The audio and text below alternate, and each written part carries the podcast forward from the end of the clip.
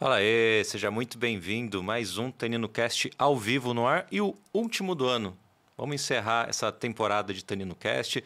Foi nosso primeiro ano, a primeira experiência e foi muito legal. Então, mas já tem episódio agendado para 2024, tá? Vocês não vão ficar sem Tanino Cast. Lembrando que a gente está aqui na Crosshost, nossa parceira, o estúdio que produz o Tanino Cast. Então, uma estrutura maravilhosa. O link está aqui na descrição. Se vocês também quiserem gravar em 2024, começar um projeto novo, né, um podcast ou algum outro projeto audiovisual, entre em contato com eles. Vocês vão ser muito bem atendidos, tá? Recadinho importante, já se inscreve no canal, tá? Eu preciso de inscritos para isso aqui continuar. Deixa um comentário, deixa um like. Se você está assistindo ao vivo, que é muito legal, manda uma mensagem no chat, participa da, da gravação, manda sua pergunta, tira suas dúvidas. Que hoje eu estou aqui com o Pedro Calil. Tudo bom? Seja bem-vindo, Pedro. Obrigado. Saúde. Saúde. O Pedro é astrólogo e a gente vai conversar exatamente sobre isso, sobre astrologia, sobre o signo, sobre 2024. Será que dá para saber alguma coisa do ano baseado no signo, né? É mito, é verdade? Tudo isso a gente vai conversar aqui hoje. Então, se você tem dúvidas, mande a sua pergunta no chat, que ela é muito importante. E aí, Pedro, beleza, cara? Beleza, tudo bom? Prazer. Obrigado aí pelo convite. Não, vai ser bacana, cara. São assuntos que eu gosto de trazer, sempre coisas diferentes para a gente conversar, né? Uma hora a gente fala de investimento, uma hora a gente fala de, sei lá, moda, de futebol. Agora vamos falar de, de astrologia. Cara, você é formado em publicidade, né? Sim. Mas no meio do caminho aí se apaixonou pela astro astrologia e virou um astrólogo profissional, né? Sim. Como é que foi esse processo? Bom, é, eu trabalhava como publicitário já, né, numa parte de design de uma empresa. E eu tinha muito tempo livre, porque eu terminava meu, minha hora de trabalho muito rápido e eu tinha que esperar da hora de, de sair. Uhum. E eu sempre gostei de editar vídeo, de fazer edição de vídeo. Aí eu falei, ah, vou criar uma página de memes no Facebook de signo. Então eu fazia coisa, tipo, pegava vários seriados e fazia o personagem de cada signo. E começou a dar muito certo. Aí eu comecei a receber muita mensagem de você faz mapa? Como que funciona atendimento? Aí eu pensei, ah, eu acho que eu vou, vou estudar isso direito, ver como funciona e ver se dá pra. E aí eu me apaixonei, fui estudar em Uhum. 2016. E aí eu amei astrologia, me encontrei nisso. Hoje, tipo, eu só vivo de astrologia. Faço atendimento de mapa natal, mapa de previsão, sinastria, que é compatibilidade amorosa. Uhum. E na pandemia eu criei um TikTok. E também os vídeos começaram a dar muito certo. E aí hoje eu tô. Ho- Hoje são mais de 450 mil no TikTok, né? São 470. Caramba. E no. No Instagram uns cento são pou- 130. Caramba, é gente pra caramba. E, e a gente percebe, né? Não é seguidor comprado, né? Tem Não, muito alcance. Foi orgânico, as minhas É coisas. impressionante. Tem vídeo lá com, sei lá, 2 milhões de views, Sim. né? Foi orgânico, foi tipo. Eu falei, ah, vou fazer e vou, vou ver o que dá. Óbvio que eu usei um pouco da minha publicidade para. Então eu pesquisei primeiro quem eram as pessoas que falavam de astrologia. Eu via como que era que elas falavam e eu falei, ah, preciso fazer uma coisa diferente para não ser igual. Uhum. E aí eu fui indo no diferencial. Eu vi que, tipo, todos os astrólogos, na maioria, tinham mais ou menos o mesmo estereótipo, eram pessoas mais velhas, e que ou falavam só para astrólogo, tipo, que a gente chama de astrologuês, que são termos que As falar pessoas aqui, não vão entender, né? E não tinha gente jovem. Eu falei, ah, eu vou aproveitar que eu não pareço que tenho a minha idade, que eu tenho 31 anos, e como eu já tenho conhecimento, eu tenho já uma visão que, querendo ou não, quando, se eu tivesse 18, 20 anos, eu não teria Sim. e vou usar disso pra, pra atrair as pessoas. E aí deu certo, tipo, aí as pessoas gostam do meu jeito de falar, falam que eu falo diferente, que eu sou mais... Mesmo assim, eu sou, tipo, sempre muito certinho, falo de astrologia. Eu Uhum. diferencio bastante astrologia de signo. Uhum. Porque tem muita gente que fala só de signo, entendeu? E o signo é só uma parte da astrologia. Va- vamos lá, tá? Intro- Introdução para quem não conhece, né? O que, que é astrologia? Astrologia é estudo dos posicionamentos planetários e como eles influenciam a nossa vida. Uhum. Tá. Então, quando a gente fala de astrologia, você está falando da roda do zodíaco, né? E existem vários tipos de astrologia.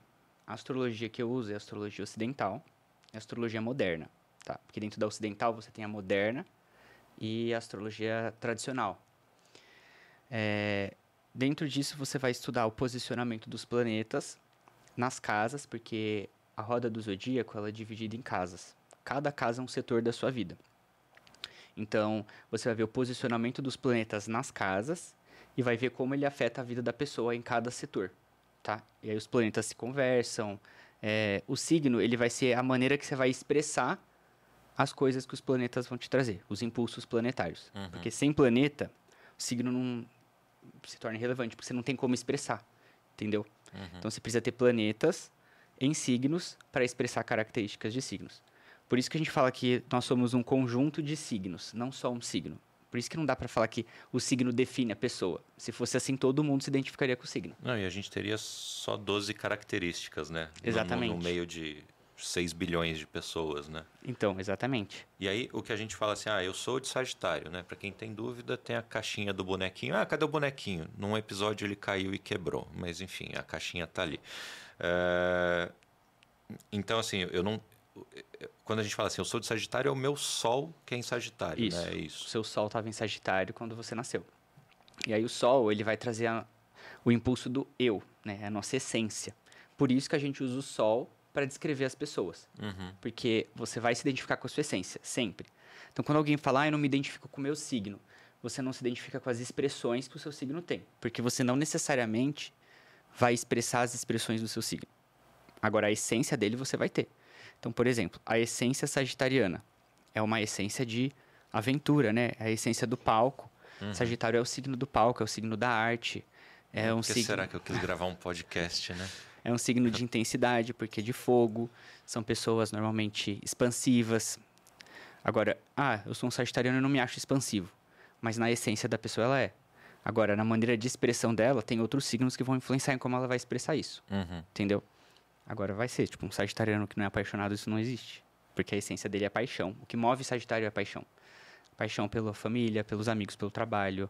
Se tira a paixão de qualquer signo de fogo, pra eles a vida perde a graça. Entendeu? É diferente, por exemplo, de signo de terra.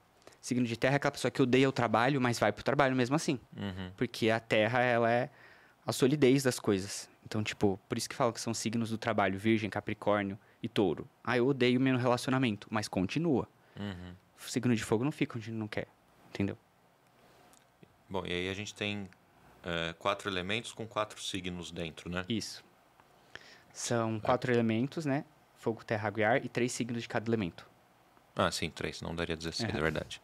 É, então, fogo é, é Ares, Leão e Sagitário. Isso. E aí, os signos, eles são junções de elemento com energia. Uhum. Então, o elemento são as qualidades primordiais da natureza, que a gente chama. Fogo, terra, água e ar. E as energias, elas estão ligadas com as estações do ano. que São cardinal, fixa e mutável. Então, os signos que nascem em início de estação têm energia cardinal, que é a energia de iniciativa. Aí você vai ter um signo de cada elemento com a energia cardinal. Uhum. Depois você tem os signos de energia fixa, que são os de meio de estação. Então você vai ter também um signo, cada signo com uma energia fixa, né? Cada elemento com uma energia fixa. E os signos de energia mutável, que é troca de estação. Então, por exemplo, Sagitário é um signo de energia mutável, só que de elemento fogo. Uhum. Então ele vai ter características da mutável, mas expressas da maneira do fogo. Por isso que ele não vai ser igual Virgem, por exemplo, que é um signo de energia mutável, mas de terra. Porque as expressões mutáveis de Virgem vão ser de acordo com o elemento terra. E é dessa maneira que cada signo vai ter sua característica peculiar. Entendeu? Uhum. E aí, baseado nisso tudo, que a gente não pode ser muito simplista e falar assim, ah, porque um sagitariano é assim, assim, assado, né? Então, cada pessoa, aí você trabalha com a leitura do, do mapa natal, né? Isso. E aí vê onde que cada planeta estava posicionado no momento do nascimento. Para fazer o mapa, o que, que eu preciso te informar, né? Data de nascimento, local e hora, é isso? Isso. Dia, mês, ano, local e horário. Porque através disso você vê como o céu estava Uhum. nesse, nessa hora, né, nesse local, nesse período quando você nasceu. Então o mapa, ele é basicamente feito em cima de como o céu estava quando você nasceu. É, por que, que precisa da hora? Porque a hora é o definidor, né, dentro do trânsito astrológico, onde cada planeta vai estar. Uhum. E o local é qual era o céu, porque o céu muda de acordo com o local que você está. Então, por exemplo, uma pessoa que nasceu na mesma data que eu, no mesmo horário, mas na Noruega, É outro ela, mapa. ela tem um, outras características, outro tudo, né? Isso, porque vai mudar o ascendente. O mapa, ele inicia sempre do ascendente. Tá. O ascendente é o signo que estava ascendendo aos céus quando você nasce. Então, por isso que ele é um dos pontos mais importantes do mapa, por isso que a gente usa qual o seu ascendente, porque ele é, o, ele é a casa 1. Uhum. Então, todos os mapas começam pelo ascendente. Então, quando você troca de lugar, o ascendente vai mudar. Então, vai mudar a ordem do mapa. Mudando a ordem, mudam os setores, são outras coisas que vão acontecer. Outra maneira de reagir, outra maneira de se impulsionar. Entendi. Entendeu? E vai, beleza. Então nasci no lugar tal, hora tal, e você tem todo o meu mapa, o céu estava daquela forma. Por que, que eu tenho essas características que o mapa descreve, né? O que, que é essa energia? O que, que, que acontece? Então, é... o que acontece? Isso começou lá na Grécia Antiga, tipo, essa ideia que a gente já tem meio pronta. Uhum. A astrologia é muito antiga, tá? De 5 mil anos antes de Cristo, que já se estudava o posicionamento planetário para entender mais ou menos a nossa vida aqui. Uh, começou a ter a percepção de que quando trocavam as fases da Lua, uh, os animais mudavam o comportamento deles e uh, o mar mudava, aí quando foi quando é, as estações do ano mudavam de acordo com o posicionamento do Sol. E aí eles começaram a ter a ideia de que talvez isso influencie em nós também, no nosso comportamento, na nossa maneira de agir. E aí, através disso, a gente conseguiu entrar na ideia de que a gente absorve a energia dos planetas, uhum. de que a gente é energia, né? Uh, e o planeta emana energia. Então a gente absorve aquelas energias. E aí, elas é importante ressaltar que elas não são definidoras de uma personalidade. Então você não é desta maneira por conta do seu mapa. Agora, o mapa mostra condições que você tem e a sua maneira de lidar com elas é sua escolha. Entendeu? Então tem pessoas que têm condição de serem ansiosas. Elas vão ser ansiosas sempre? Não sei o que ela vai fazer uhum. com a ansiedade que ela tem, né? Então, cabe a gente escolher como vai utilizar. É, você sabe que eh, eu não eu não acompanho coisas de signo, mas eu bato papo sobre isso, né? Alguém está conversando alguma coisa, você fala. Um, um, comportamento que eu vejo nas pessoas que às vezes são mais ligadas é utilizar o signo para defender algum comportamento e para atacar no outro uhum. alguma coisa. Né? Mas quando é um defeito para ela. Né? As pessoas usam signo como justificativa. Né? Exatamente. Né? Ah, é culpa eu do meu assim signo. por causa do signo, o fulano é assim por causa do signo dela. Eu falo, peraí. É, é culpa calma. do meu signo. Não é né? É sua culpa, você que escolheu. Né? Por isso que às vezes eu evito, tipo, fazer. Que às vezes eu faço bastante ranking, né? Que as pessoas gostam. Tipo, uhum, ah, signos uhum. mais isso, mais aquilo. E aí sempre pedem para fazer, sei lá, signos que mais traem. Acontece que traição não é uma coisa de signo.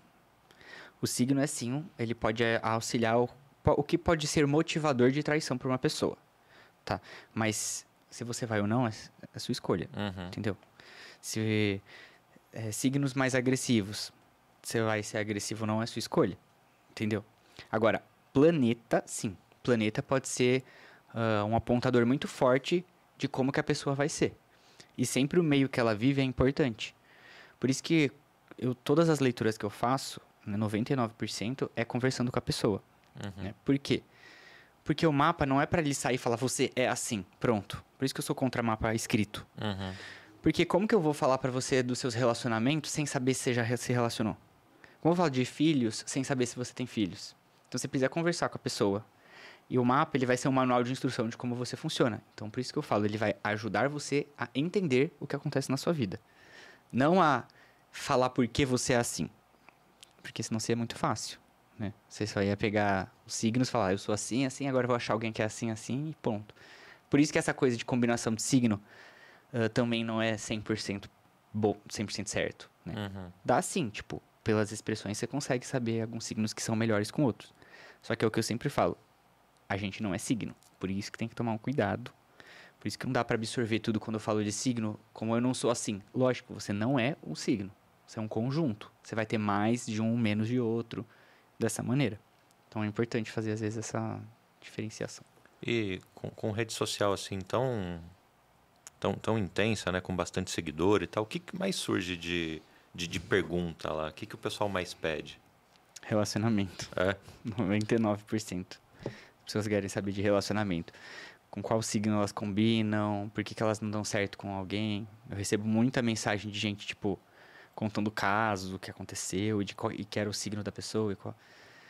Só que, tipo, não tem o que fazer. É, existe mapa de compatibilidade amorosa. Uhum na realidade, ele não é só de amorosa, você pode fazer entre irmãos, entre pais. Ele é a compatibilidade de como você afeta a vida da pessoa. Que você pega os mapas das pessoas e põe um em cima do outro. E aí você vê como que um mapa reage ao outro. Uhum. Entendeu?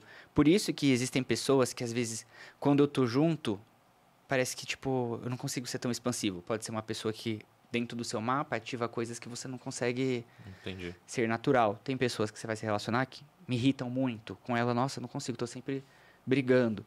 Porque cada pessoa afeta um mapa diferente.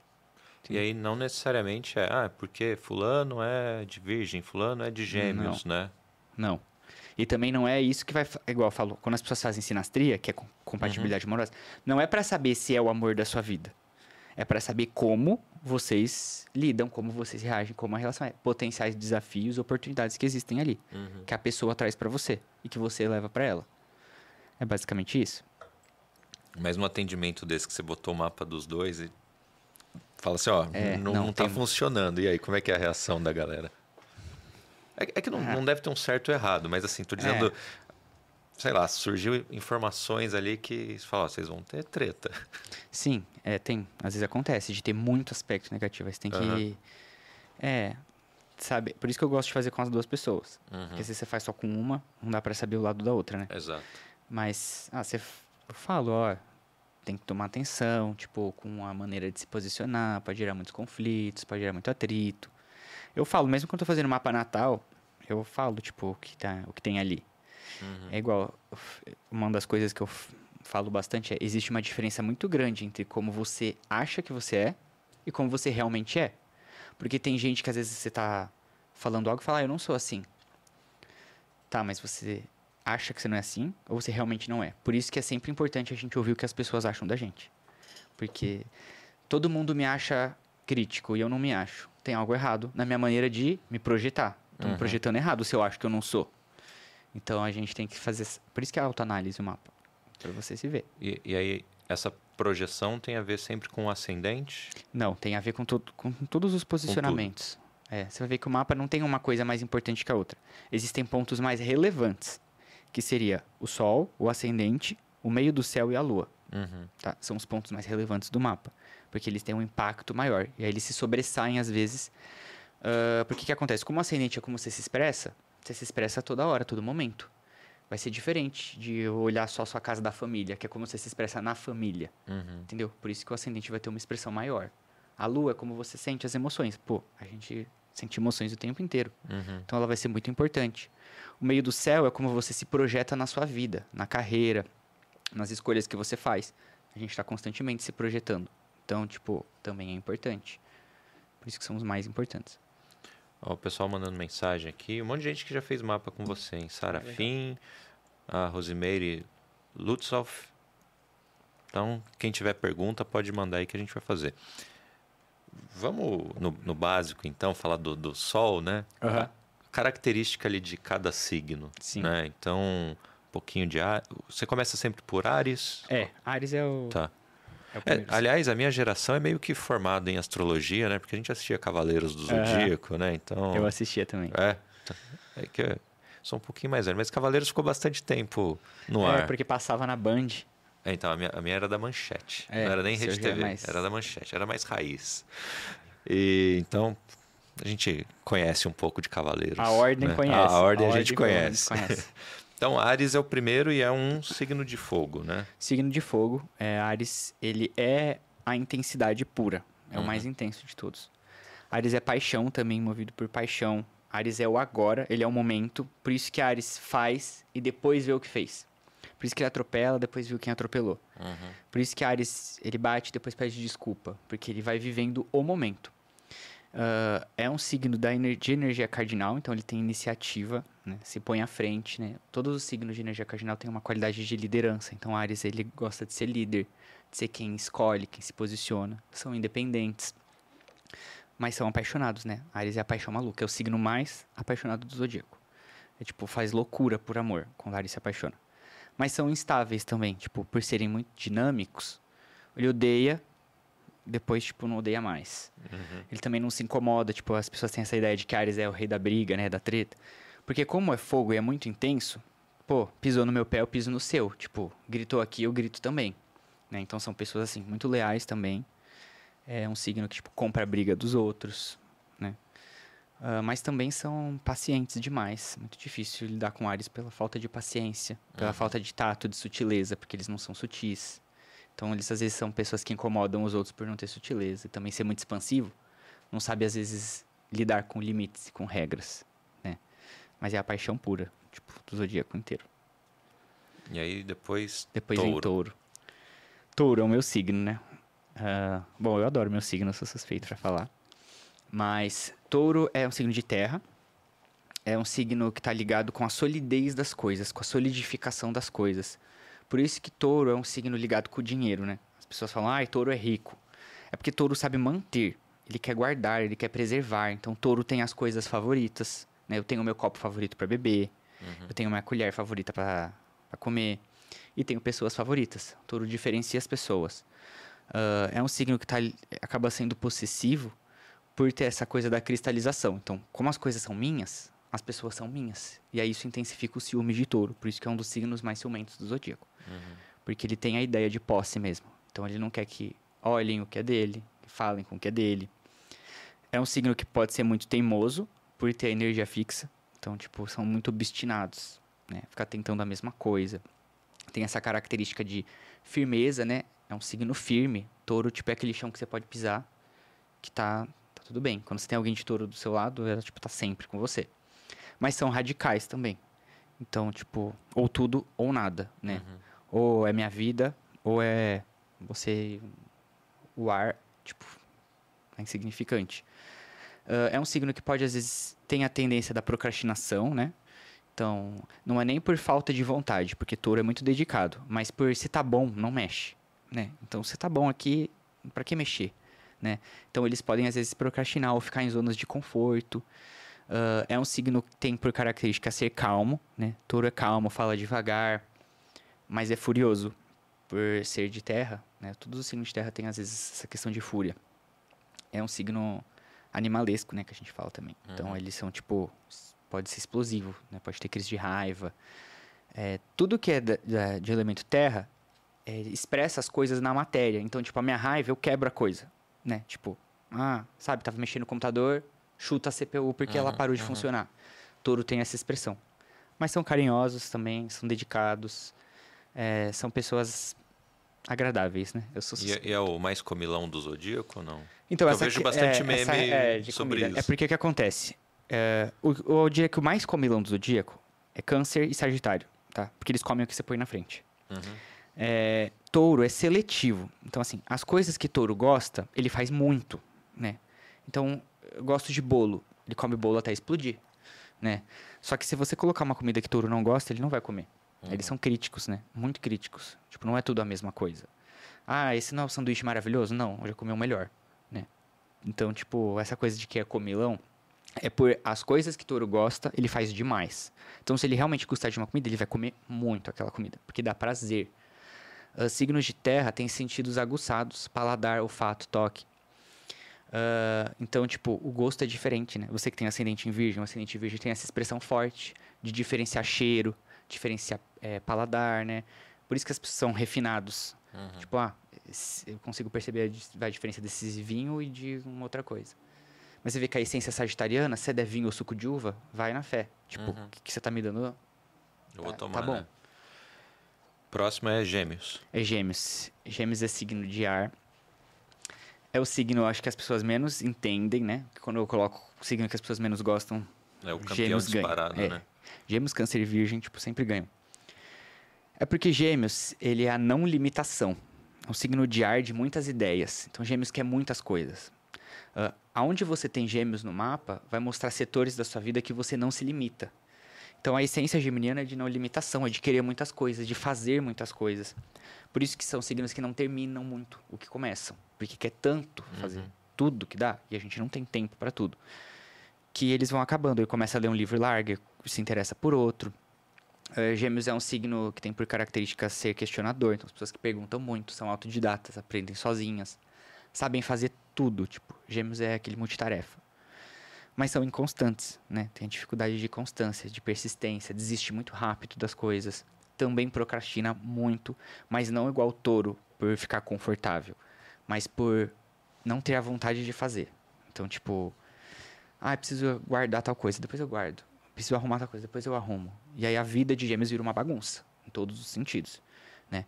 Para relacionamento, tipo, as pessoas têm dificuldade porque por eles serem livres e independentes e um pouco inconstantes, é difícil para gêmeos lidar com as questões de relacionamento, de tipo, ter que dar satisfação, ter que, uh, pô, ser, ser sempre a mesma coisa.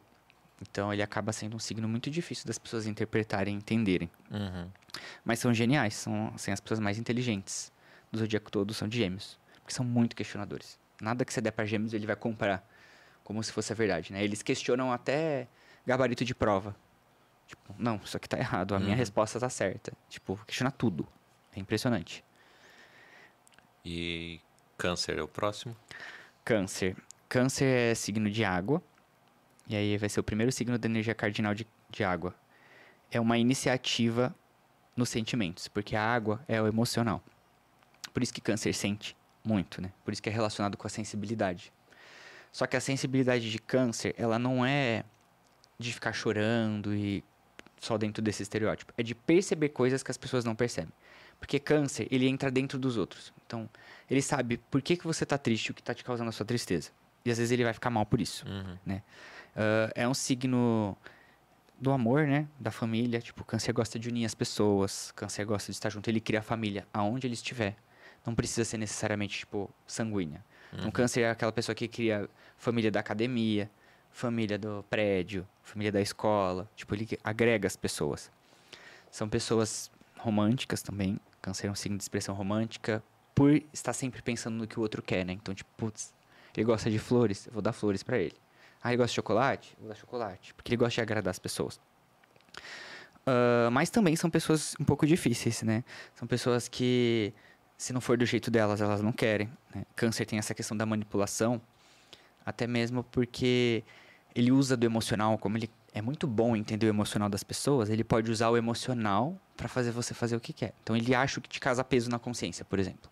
Eu vou usar isso daí, né? Tipo, ah, vou falar pro meu irmão que eu quero que ele venha em casa, vou falar para ele que eu tô sozinha e tô com medo, Pra criar um peso na consciência dele. Uhum. Dependendo do signo, né? A pessoa vai cair, dependendo do signo, não. Mas eles têm essa facilidade de criar é, esses tipos de vínculo. Eles também, às vezes, proporcionam muita dependência. Câncer gosta que a pessoa seja dependente dele. Então, eles podem entrar dentro dessas relações, às vezes, que não faz nada sozinho. Tipo, faz tudo junto. Pra pessoa precisar de mim, tá? Ah, eles podem ser carentes, ter medo de perder os outros. Mas são parceiros, assim, primordiais também, tipo, excepcionais, que também dão tudo de si, tipo, pais e mães de câncer são aqueles pais, tipo, coruja, que, tipo, faz tudo, tipo, pra pessoa. Namorados, namoradas de câncer também, Uhum. fazem tudo. Mas di- o problema de câncer é que ele quer receber exatamente na mesma proporção que ele dá.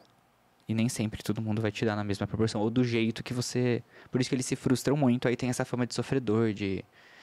De... de ser ruim, né? É, Agora, Leão. Leão. Leão. E- e- Eu entendi. Então, é, você tem nessa ordem, né? Fogo, terra, Água. água e ar, e depois volta. Fogo, terra, água. É nessa sequência mesmo? Fogo, terra, ar e água. E aí se repete a e aí se sequência. repete. Ah, E a energia é a mesma coisa. Ela vai começar com a cardinal, que é início, uhum. fixa, que é meio, mutável, E- Então, o leão, ele é um, um fixo, um fixo. de, de, de fogo, e o sagitário é o mutável. É o mutável. E Ares é Ah. o cardinal. né? Legal. Ah, e aí, a energia fixa, né?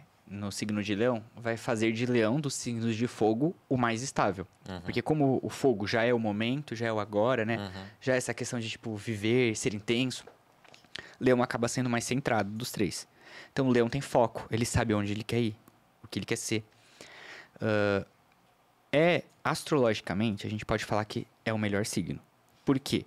O Sol em leão está em domicílio, que a gente chama na astrologia. Todos os planetas, astros e luminares, eles têm domicílios, exílios, né? Que são planetas, tipo, que ele exerce aquela energia de maneira primordial e alguns que ele exerce de maneira não tão positiva, né? Uhum. Não é nem positiva, mas é diferente, porque a expressão do signo é muito diferente do que a energia que o planeta emana. O Sol fala do eu. E a, a expressão leonina é o eu. Então, todos os leoninos e leoninas nascem com o Sol em domicílio. Uhum. Então, isso é muito bom. Uh, então são pessoas que sabem quem elas são. Leão, por isso essa questão da autoconfiança leonina, né? De serem autoconfiantes. Serem pessoas que sabem o que querem, onde querem chegar. Leão sabe o ângulo que ele sai bem numa foto, o ângulo que ele sai mal. Leão é um signo de liderança, né? Ele gosta de mandar, gosta de, tipo, dar ordem. Leão não gosta de ser subordinado, de ser subalterno. É, Leão é um signo que vai ter aí a questão de gostar dos iguais. Então, você vai ver que entre Ares, Leão e Sagitário, o Leão pode ser que seja às vezes o mais chato desses, porque Leão não gosta do que é diferente. Ele gosta das pessoas que gostam das mesmas coisas que ele. Então, tem essa questão heróica, tá? Todos os signos de fogo têm isso, mas Leão às vezes se acentua de querer salvar as pessoas, de querer tipo, eu te levo, eu mostro, eu, eu resolvo o seu problema. Uhum. Uh, Leão tem a característica de ser, às vezes, pessoas que impõem também as coisas, então eles não pedem, né? Tipo, o leão impõe o que ele quer. Ele, tipo, ordena. Uh, quando a expressão leonina acontece de maneira de não ter autoconfiança, você ver que é muito negativo pro leonino, pra leonina. Eles não conseguem, às vezes, acreditar neles mesmos. Geralmente isso acontece quando o sol faz algum aspecto negativo, tá? Principalmente com o ascendente. Uh, que aí eles murcham, tipo, eles somem né? Uhum. E o leão, tipo, ele brilha onde ele estiver. Ele acontece, tipo, por isso que não é por menos que você tem tantos artistas de leão. Na verdade, de fogo, né? signo de fogo é a arte, tá? É o palco. Uhum. Você pegar os artistas, a maioria de signo de fogo, de Sagitário, de Ares, de Leão. Porque eles gostam de falar, eles gostam de que as pessoas enxerguem eles. Uh, é um signo que tem por característica também dos de fogo ser o mais ciumento, por ter energia fixa, então gosta de controlar, gosta de saber onde está, que está fazendo, são justos, né? Leão, ele pode não gostar de você, mas ele vai vai falar, não, mas você é bom nisso que você faz. Uhum. Posso não gostar, mas você é bom. Diferente de Ares. Tipo, Ares, se ele não gostar de você, você é ruim em tudo que você for fazer. Leão não, ele tem esse senso de justiça. Bem grande, até, né? Uh, e são pessoas... Ah, eu gosto muito de leão. Eu acho um signo, tipo... Essa questão dessa paixão leonina, dessa intensidade. Uh, são pessoas que gostam, são muito sexuais. Todos os signos de fogo são muito sexuais, né? Por ser intenso demais. Mas, diferente de Ares e Sagitário, o leão pode ter preferência por parceiros únicos. Por ser de energia fixa. Então, de ficar com uma pessoa só, de viver com uma pessoa só, de se entregar para uma pessoa só. Tá? E Virgem? Bom, Virgem virá o mutável de terra, né? Bom, outro signo que as pessoas também tem uma dificuldade. Não fixo de terra, né? Não, é mutável. O mutável não é no final? Não, é fixo, é mutável. É cardinal, fixo e mutável. Então, é, o cardinal é câncer, dentro uhum. dessa tríade. Câncer, leão é fixo, virgem é mutável. Ah, é na, na, na sequência. Tá? É, Eu tava achando que era na sequência dos elementos. Não, ah, é tá, de acordo tá, com a estação tá, do tá, ano. Tá, tá. Aí, bom, é um signo de terra, com energia mutável. O que, que acontece aí? Terra é a solidez, mas a energia mutável é a transformação, né? É a adaptabilidade das coisas. Virgem, ele quer adaptar a matéria. Então, ele quer às vezes adaptar até o que não dá para ser adaptável. Por uhum. isso que eles se tornam muito difíceis. Ele quer mudar o que não dá para ser mudado, né? Uh, são pessoas primordiais no que fazem. Geralmente, virgem é perfeccionista. São pessoas que e esse perfeccionismo virginiano é importante ressaltar. Não é só ser perfeito, porque vão ter virginianos que não são perfeitos. Mas eles buscam o que eles fazem de melhor naquilo que ele for fazer. Virgem é, tipo, sempre excepcional nas coisas que ele vai fazer. Se é um desenhista, ele vai desenhar, tipo, do melhor jeito. Se é um cabeleireiro, ele vai querer cortar seu cabelo do melhor jeito. Se ele é um atendente de telemarketing, ele vai fazer o atendimento dele do melhor jeito. Naquilo que ele se dispuser, eles são primordiais, são excepcionais mas isso torna eles muito críticos. Virgem, ele cobra muito dele. E aí ele cobra, o que ele cobra dele, ele cobra do outro. Então, às vezes, o seu o seu 100% é o 30% de um virginiano. E uhum. aí ele vai ficar, tipo, cheguei em mim, né? Por isso que ele fica chato. Ele fica, tipo, não tá bom, faz de novo. Não tá desse jeito. Tu coloca essa taça, tipo, mais pra cá, porque assim não tá bom. Isso daqui tá reto.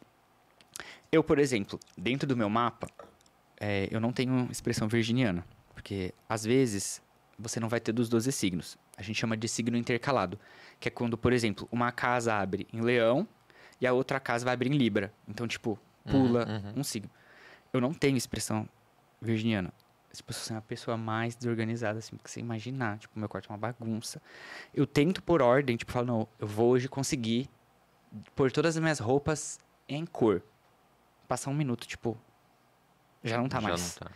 Ah, esses dias uma amiga minha mandou assim: Você acha que o espelho tá reto? Eu falei, meu, eu sou a pior pessoa do mundo pra se perguntar isso. Tipo, do mundo. Porque eu não tenho esse senso, que é o que Virgem traz. Esse senso de estética, esse senso de ah, equilíbrio, né? Ah, por ter mutável, Virgem, tipo, ele olha essa sala aqui e vai falar: aquilo fica melhor ali. Isso daqui fica melhor naquele lugar. Quem tem ascendente Virgem tem essa característica, tá? Uhum. de conseguir ter noção espacial das coisas, né? Eu tô dirigindo, às vezes eu acho que eu vou bater o carro tipo, a um metro de distância, porque eu não tenho no- noção espacial nenhuma. Tipo, impressionante. Eu preciso que alguma coisa encoste em virgem pra eu, pra eu ficar com essa noção. Não, eu, a hora que você falou do o 100% do 1, às vezes é 30%, aí eu me identifiquei. Falei, ah, agora fez sentido o ascendente. Ó, eu tinha esquecido que tem o chat aqui, tem um milhão de mensagens. Eu comecei a ler uma, eu já ia dar risada e ia atrapalhar aqui. Eu vou tentar puxar as melhores, que já, já começou as tretas aqui, né? É, A Eveli que mandou. A Eveli, obrigado pela indicação do Pedro. Graças a você que ele está aqui hoje. Ah, então vamos lá. É, ela falou: eu tive um crush em gêmeo, é, de gêmeos e a experiência não foi boa, não. Já minha melhor amiga é geminiana. Maravilhosa, vai entender. né? Então é, isso, né? É não que é o signo um... é, gêmeos, ele é. Todos os signos de ar, eles, eles são mais da amizade realmente do que dos relacionamentos. Porque a amizade é livre, né? Tipo, você não tem aquele peso do relacionamento. Então é mais fácil ser amigo de signos de ar, aquário, libra e gêmeos, do que realmente ter relacionamentos. Principalmente dependendo do signo que você for. E aí é que eu segurei para dar risada, que foi a, a Júlia Calil que mandou assim: segurei meu filho na hora do parto para não nascer com ascendente em virgem, deu tudo certo. Olha eu aqui, ó, não tem nada de errado. ó." É minha irmã. Ela? É minha irmã. Quando o- o filho dela foi nascer, é, ela tava na sala de parto. E aí ela me ligou. Porque assim, ela tem um ranço de virgem, né? Aí ela me ligou e ela falou: Onde tá o ascendente? Aí eu tinha falado: Ah, tá em leão. Uhum. Falei, Pode nascer, porque touro com ascendente em leão vai ser tipo. Vai explodir. Não nascia, aí não nasci, não nascia. Aí eu tava lá acompanhando, de repente eu olhei e falei, hum, entrou em virgem. Aí eu liguei pra ela, falei, Júlia, entrou em virgem. Ela, não, eu vou segurar. aí ela ficou segurando lá, e aí nasceu com ascendente em Libra. Eu tava contando pro Pedro. é, A primeira vez que alguém falou assim: deixa eu fazer seu mapa, perguntaram que hora você nasceu. Eu falei, duas da manhã. Mas eu tirei da minha cabeça que era duas da manhã. Eu sabia que era de madrugada e por alguma razão achava que era duas da manhã. Então deu ascendente em escorpião. Não descontando, acho que o horário de verão, ainda tinha isso.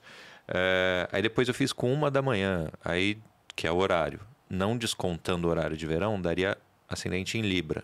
Aí eu li mais ou menos a descrição e falei, ah, não tá batendo. E descontando o horário de verão, porque era horário de verão na época, ascendente em virgem. Eu falei, ah, tá batendo mais ou menos Aham. alguma coisa aqui. Mas as pessoas se preocupam muito isso, com isso de tipo, ah, o mapa tem que bater exatamente como eu sou. Não é necessariamente assim. Ele vai mostrar às vezes que você não é do jeito que você está achando que você é. Tem muita gente que eu vou fazer mapa e quem nasce no último dia de um signo ou primeiro dia de um signo, muitas vezes leva um susto. Opa. Muitas vezes leva um susto porque a hora que vai fazer mapa descobre que não era do signo que achava. Por conta da, da mudança, né? É, porque, tipo, é por grau, né? Então, às vezes, demora.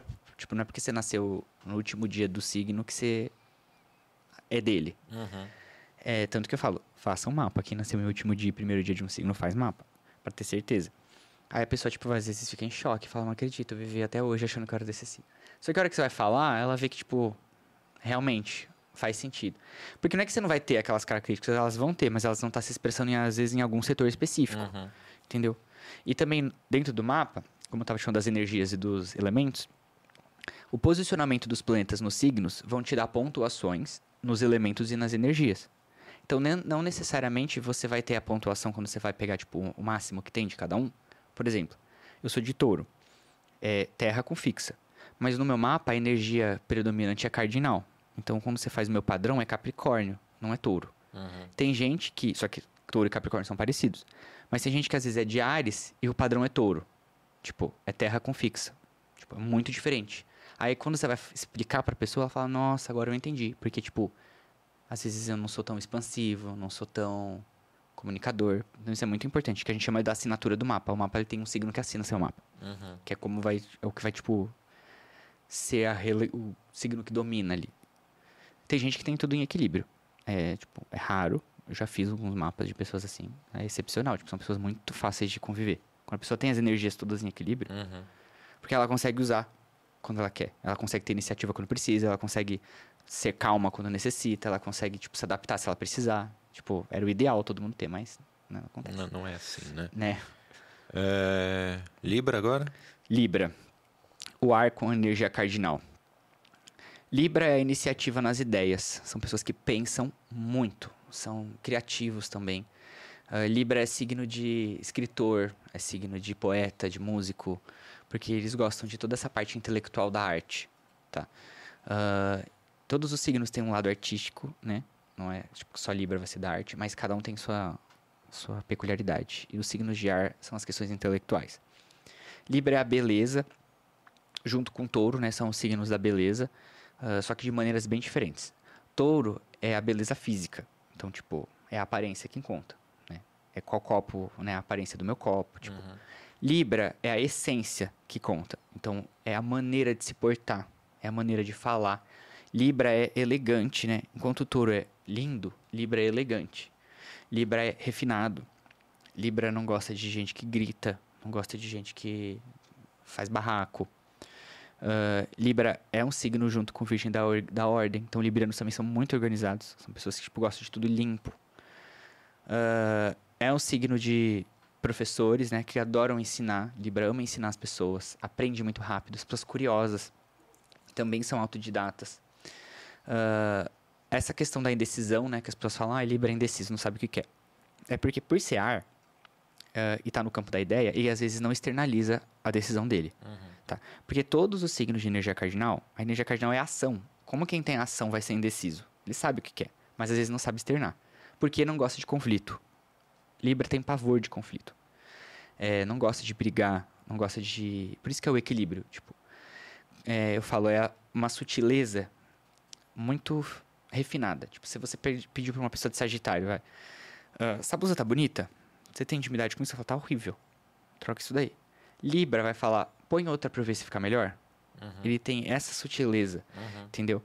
Ah, não é nem pensando, tipo, se ele vai ficar chateado. É tipo, eu não preciso desagradar. Por isso que é diplomata.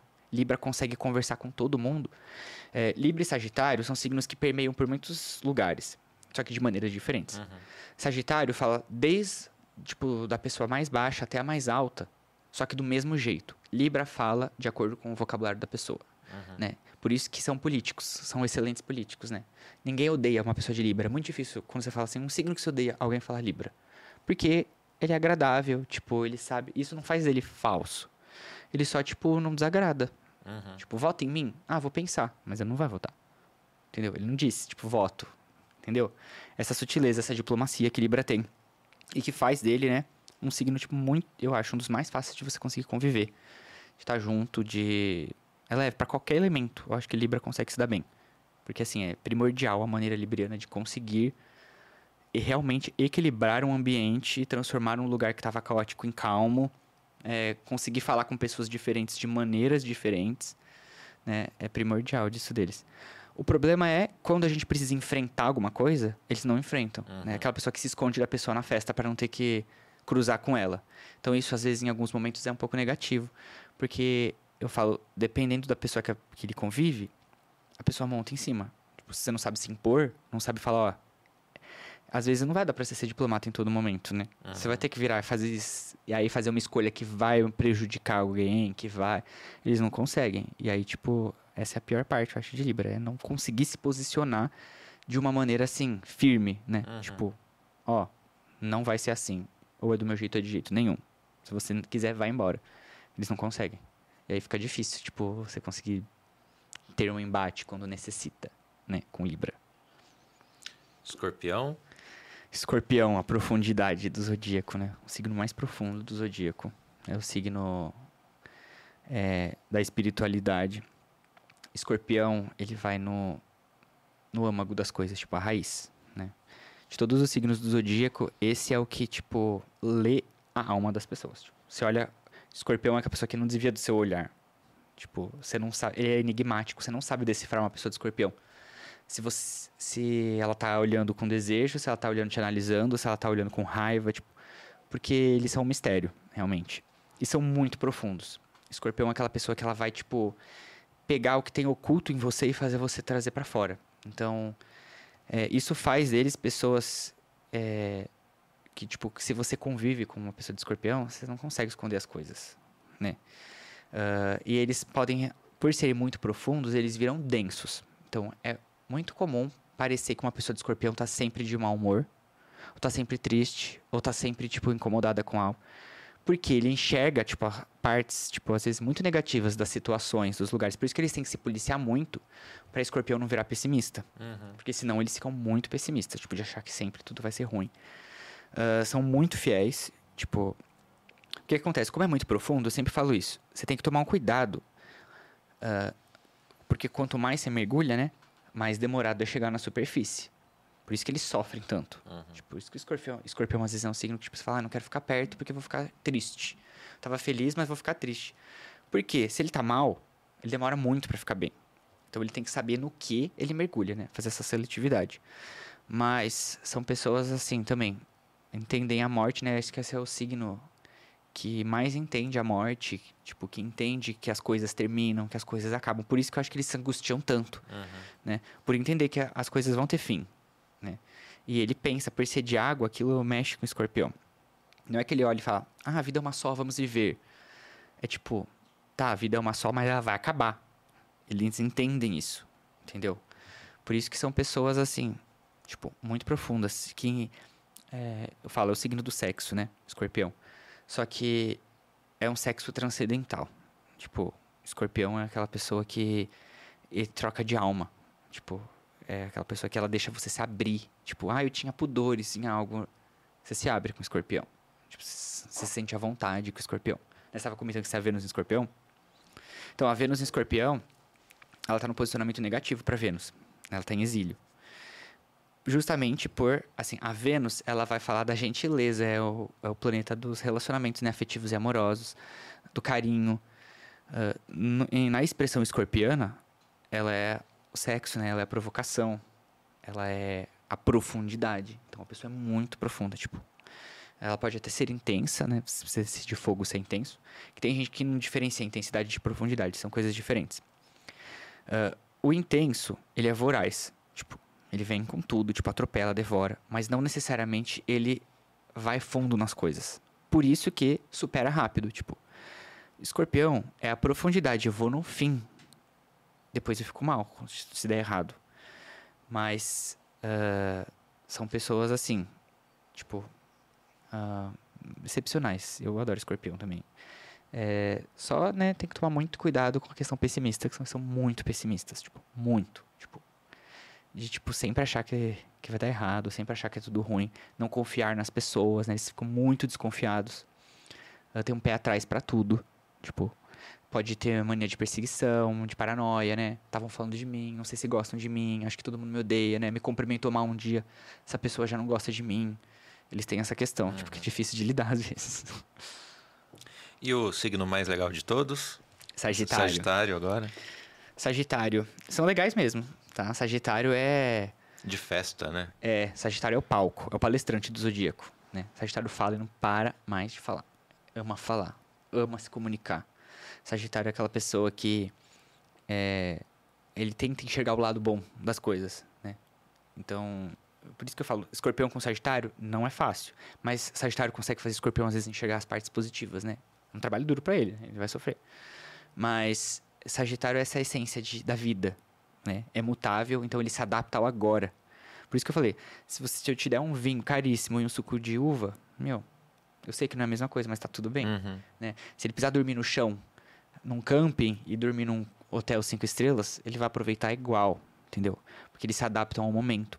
Por isso que são amigos de todo mundo, falam com todo mundo, né? Você põe Sagitário, tipo, sai aqui, né? começa a falar com todo mundo, cumprimenta fulano, cumprimenta ciclano, cumprimenta e faz amizade. São pessoas que por que, que é festeiro? Porque eles sabem aproveitar a vida, né?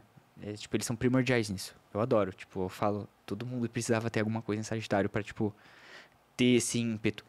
Mas no negativo, eles são um pouco sem limites. Tipo, o Sagitário tem muita dificuldade de lidar com os limites. Uhum. Tipo, ah, aqui você não vai passar. Tipo, como assim vou passar? Vou sim, né? Como assim você não vai me falar alguma coisa? Você vai falar sim. Ah, são pessoas que, às vezes, podem ser muito grossas, né? Por ser muito espontâneo. É aquilo que eu falei. Nossa, tá ridículo, né? E eu não pondero, tipo, minha maneira de falar. Quanto mais coisas em Sagitário no mapa de uma pessoa, mais essa expressão ela vai ter. Uhum. São autênticos, sinceros, né? Sagitário não tem papas na língua. Tipo, não gostei, eu falo. Tipo, achei ruim, eu vou falar. Mas gostei, também vou falar. Também vou enaltecer. São heróis também. Sagitário adora apresentar as coisas pros outros. Então são aquelas pessoas que vou te levar no restaurante que eu mais gosto. Tipo, vou te é diferente de Ares. Ares, ele é instigador. Ele fala: "Meu, come num lugar muito bom, vai lá". Uhum. Sagitário e Leão querem levar a pessoa. Tipo, vamos lá. Tipo, é, é interessante fazer essas diferenças. É, bom, Sagitário, ele é o signo muito sexual também, né? Tipo, muito. É um dos mais. Né? Pra Sagitário é tipo, qualquer hora, qualquer momento, qualquer lugar. Dez vezes, dez vezes será. Tipo, são muito sexuais. São pessoas também que conseguem fazer os outros se abrirem. Eles conseguem fazer as pessoas se sentirem à vontade. Por ele não ter pudor, não ser uma pessoa muito pudorada, tipo, eu despudoro as pessoas. Então elas podem se sentir muito à vontade ao lado de Sagitário. Ah, eu falo que é o rei da piada e o rei da patada. Então, tipo, ele não vai perder a piada, mas se precisar te dar uma patada, ele vai dar. Você vai pra longe. Ah, e são pessoas sem paciência.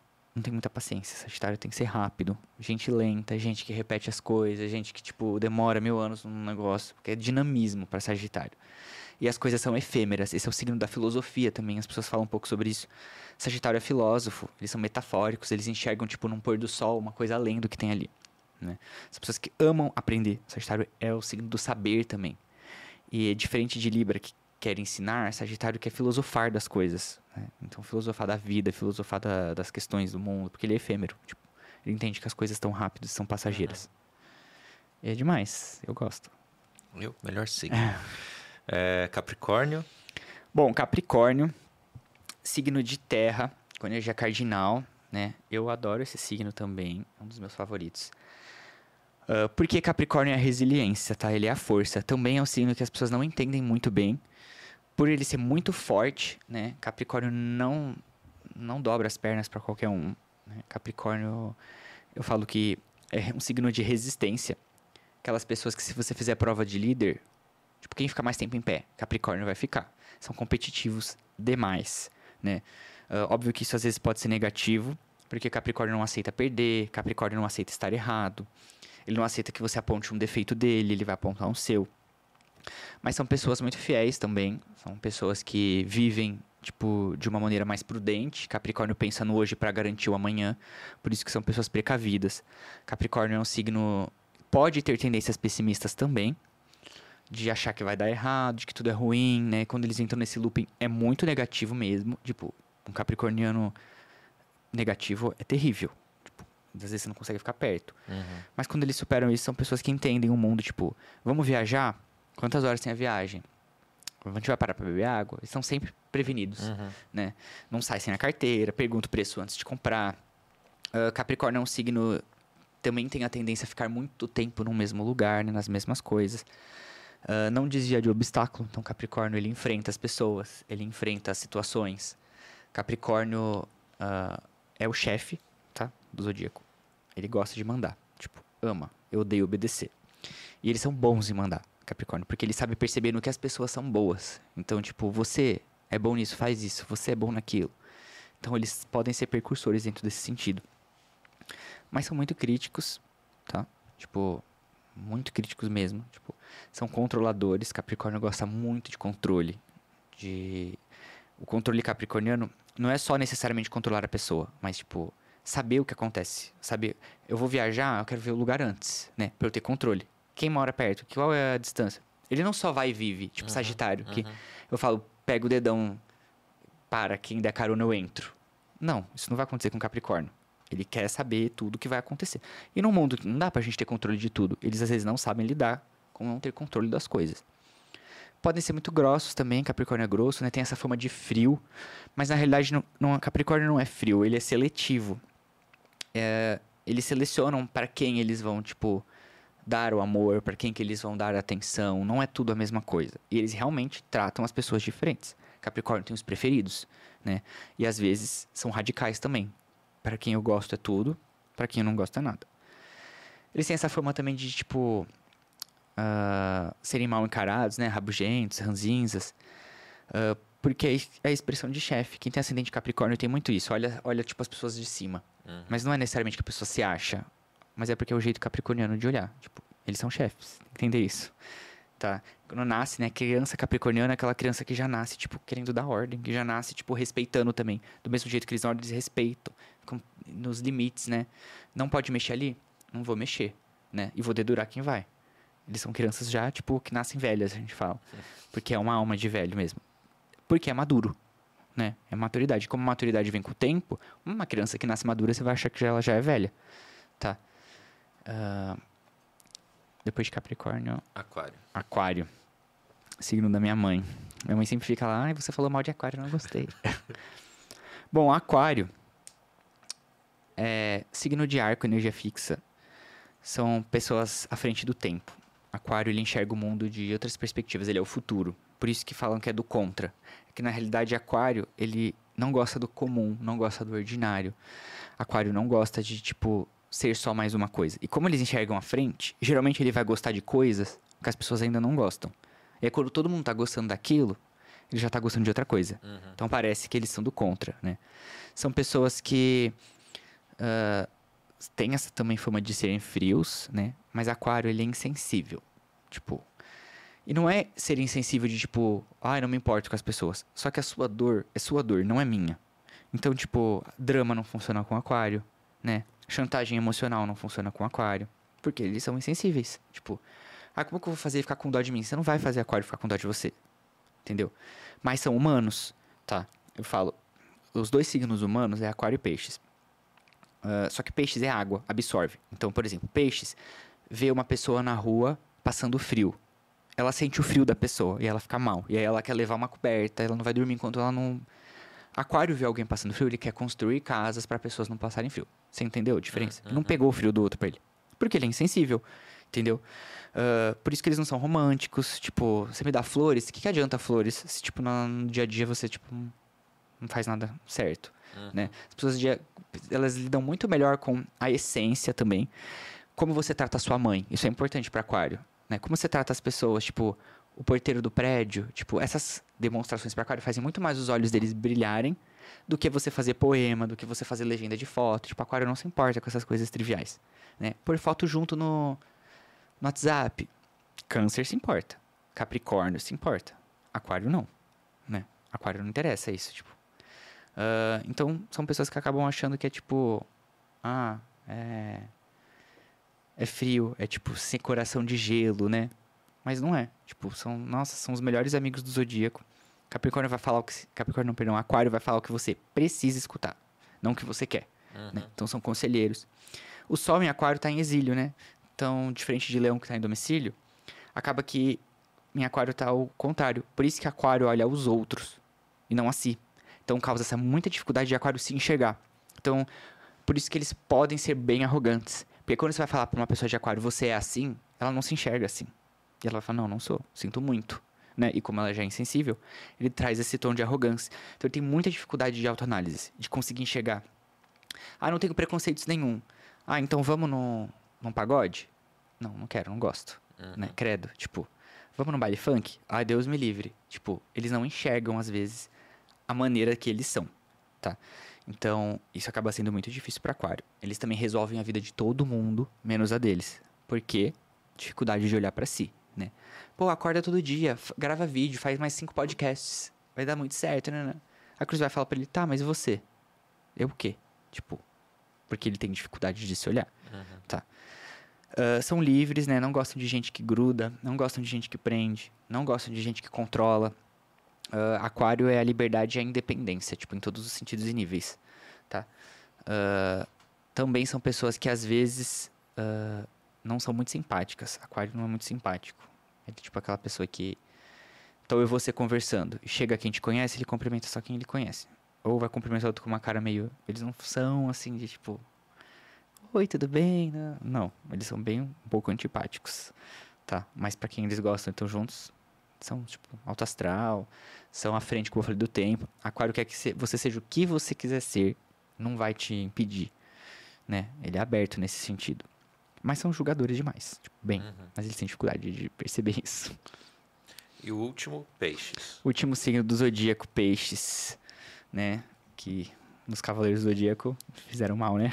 Coitado do signo de peixes. Não, aliás, é, eu só tô associando com os cavaleiros É. aqui, tá? Fizeram um trabalho muito bom de, é, de montagem do Fizeram. personagem, porque realmente é a característica de cada cavaleiro de ouro.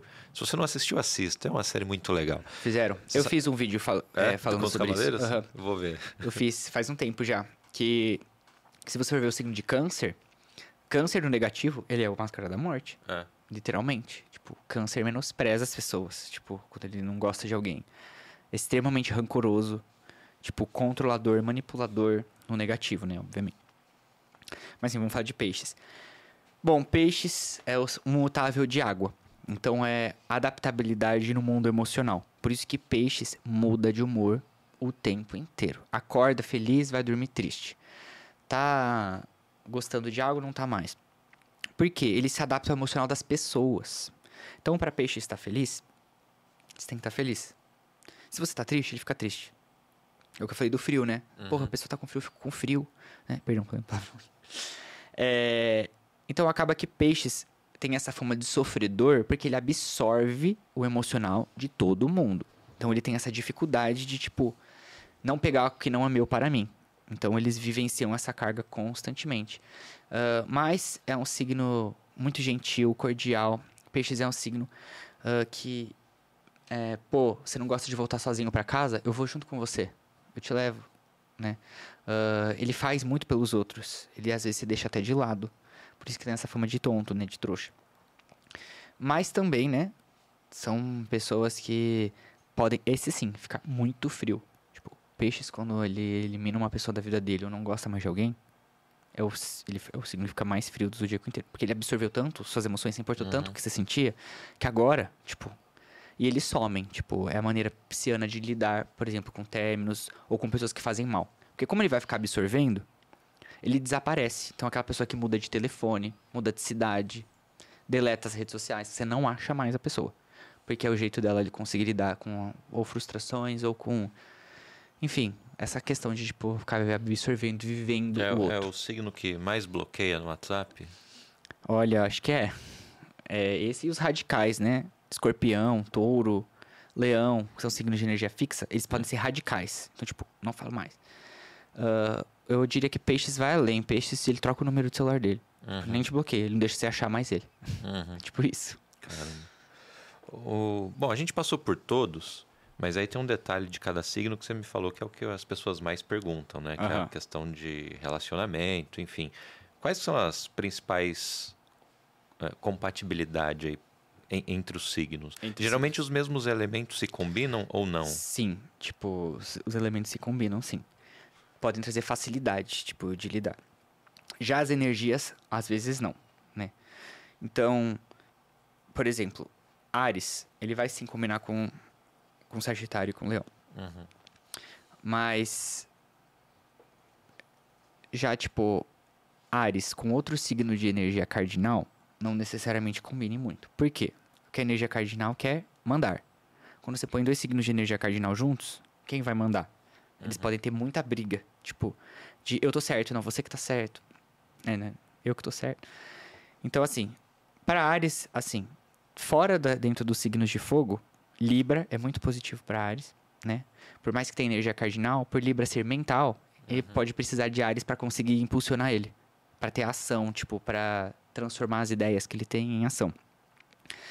Ah, Ares com Aquário também é uma combinação que às vezes dá certo, por serem livres, né? Tipo, eu acho que Aquário aguenta muito Ares também, por muito tempo. Ah, já não tão positivas para Ares, ah, eu diria que Ares com peixes é muito difícil. Tipo, peixes, é como eu falei, absorve o emocional das coisas. Peixes gosta de pessoas sutis, né? Ares, tipo, É, na, na primeira patada do Ariano, o Pisciano estaria chorando, né? É, nem chorando. Ele deleta, ele some. Aham. Tipo, ele vai falar beijos. Tipo, se for uma pessoa frágil, ela vai ficar muito mal e chorar. Mas se for um pisciano, tipo. Ele vai, tipo. Ou vai manipular o, o ariano pro ariano se ferrar depois, ou ele vai simplesmente apagar o contato e sumir. Bom, pra touro.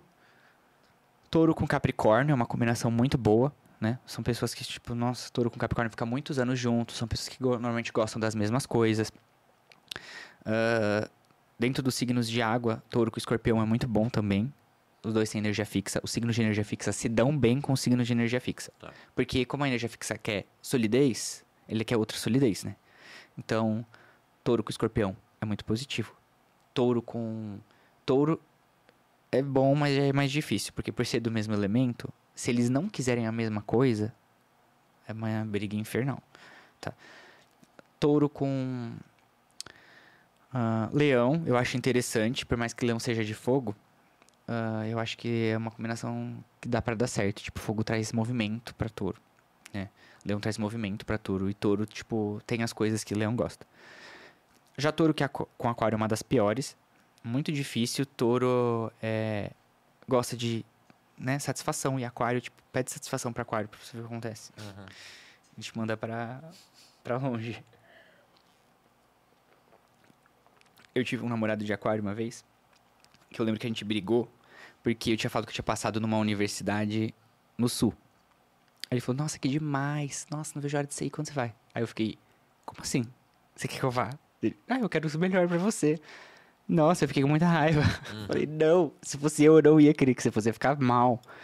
Porque aquário é isso, tipo, ele não é preso nessas questões, se a gente for ver mesquinhas, né? Dos sentimentos da vida. Por isso que eles estão à frente do tempo.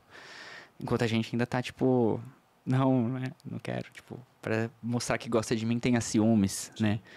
Ah, por isso que touro com aquário é bem difícil. Ah, touro com. Deixa eu ver. Com Sagitário é bem difícil também, né? Porque como o Sagitário tem energia mutável, para energia fixa é muito difícil. Porque né, você se adapta a tudo e eu não me adapto a nada. Como é que faz, né? Não é que não dá pra dar certo, mas é desafiador. Ah, gêmeos. Gêmeos é muito bom com Libra. Excelente. A energia mutável com a energia cardinal é muito boa. Gêmeos acaba sendo bom com Ares também. Por ter energia cardinal. São também combinações excelentes. Ah, já não positivas para gêmeos, é gêmeos com touro. É terrível. Tipo, muito ruim mesmo. Ah, e gêmeos com escorpião. Também muito complicada. Câncer. Ah, câncer com touro, muito boa. Tipo, excelente também. Câncer com peixes é maravilhosa. Câncer com escorpião, muito boa também. Já câncer com gêmeos é muito difícil, né? Câncer com aquário também muito complicada. E já câncer com leão também é desafiador. Já pro signo de leão, ah, leão com Ares, leão com Sagitário, muito boa.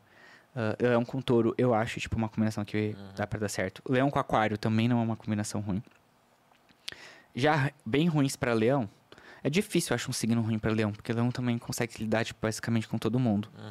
Mas leão com capricórnio eu acho muito difícil, porque, tipo, é o chefe com o líder, Exatamente. né? É tipo, Quem manda mais? quem né? manda mais. Ou eles vão dar muito certo, ou, tipo, muito errado. Tipo, ou vai ser, tipo, o rei e a rainha, ou eles vão ser inimigos, arqui-inimigos. É, Leão com virgem também acho difícil, tá? Leão não gosta de ser criticado, né? E virgem, tipo, critica demais. E virgem não gosta de pessoas que se acham muito. Então, tipo, incomoda a virgem, pessoas que ficam, ah, quero ser o centro do mundo. Então, acho que ela não dá muito certo. Já pra virgem, ah, virgem com touro é muito boa, virgem com capricórnio. ah, virgem com câncer é uma combinação que é boa também pra virgem. Hum, esse já é um signo difícil de combinar com, com as pessoas, né? O próprio virginiano, né, eles sabem disso. Eles, muito difícil de Mas agradar. Um virginiano com outro se mataria, provavelmente. Difícil demais. Virgem com virgem. é A energia mutável com a própria energia mutável, ela não é tão favorável. Porque, tipo, precisa de alguém que ou dê uma ação ou dê um foco pra Uhum. energia mutável. Então, tipo, quando ficam duas energias mutáveis, gêmeos com gêmeos, por exemplo, é muito difícil. Sagitário com Sagitário, por ser de fogo, não é tão ruim porque o fogo já traz a iniciativa, entendeu? Então, tipo, ele consegue. Agora, Virgem com Virgem é difícil pela maneira crítica de ser. Tipo, só se eles realmente passaram todos nos pré-requisitos, né? Uhum. Ah, depois em Libra, né? Libra. Bom, Libra, ele se dá bem com quase todos os signos. Pela diplomacia, É, né? ele consegue se dar. Mas assim, os melhores é Ares, né? Ah, é Gêmeos também, muito bom pra Libra. É, eu acho que com o Escorpião, ele consegue ter uma relação de transcendência. Tipo, ela é desafiadora, porque a água tem dificuldade com a, com a água, né? A água e o ar têm dificuldade. Mas ela pode ser de aprendizado, tipo, de crescimento para ambos. Então eu sempre falo que eu gosto dessa combinação. Já ruim pra Libra, eu acho que Virgem. É Virgem é muito ruim pra Libra. Tipo, porque Virgem tem essa questão da diplomacia, é, é, Libra tem essa questão da diplomacia, e Virgem, ele gosta que a pessoa se imponha, tipo, ele fica cobrando, Virgem é um pouco, tipo, debochado, sarcástico, é, Libra não lida bem com esses, com esses tipos de impulso. Bom, depois vem Escorpião, Escorpião com Touro, combinação excelente, muito boa. Escorpião com Câncer, maravilhosa também, tipo, muito boa. Escorpião com Peixes também, excelente. Ah, já negativas para Escorpião, Escorpião com Gêmeos, é terrível. Escorpião com Sagitário, também é um pouco desafiadora, tipo, pode ser que dê certo, mas alguém ali vai vai vai tá mal. Ah, Por quê? Controlador, né? Controlar Sagitário é muito difícil, tipo, só se ele gostar muito de você, ele vai deixar. Ah, escorpião com aquário também é muito ruim. Tipo, muito ruim mesmo. É, pra aquário vai, tipo, querer morrer e escorpião vai querer se matar. Tipo. Ah, sagitário, né? Bom, para Sagitário as melhores são Leão e Ares. Uhum. Tipo, transcendência para Sagitário. Ele ama. Ah, na relação com o escorpião, eu falei, às vezes a questão sexual pode até segurar a relação, mas a longo prazo ela é bem complicada. Ah, sagitário com os signos de ar, todos, pode ser boa. Tipo, acho que o menos é gêmeos. Mas mesmo assim é ainda boa para Sagitário. Porque também ele tem facilidade de lidar com as pessoas. né? Eu falo que Sagitário, por mais que ele seja muito dinâmico, ele tem uma paciência até. Porque Sagitário quer tentar mudar a pessoa. Então, é mais a persistência, tipo, a ideia de, tipo, não, eu vou conseguir. Tipo, do desafio sagitariano, porque eles são competitivos, né? Tipo, não, eu vou fazer essa pessoa mudar. Do que, tipo, não ter a paciência pra lidar com ela. Ah, já os piores pra Sagitário é touro. Bem difícil pra Sagitário. Ah, virgem também, pra Sagitário não é uma combinação tão positiva. E Capricórnio. O signo de terra em si pra Sagitário não são os melhores. Ah, depois Sagitário, Capricórnio. Capricórnio. Capricórnio com touro. Capricórnio com virgem. Muito bom. É, Capricórnio com câncer. Tipo, vai, mas também dá um- umas bicadas. Capricórnio com escorpião. Acho que pode ser muito boa.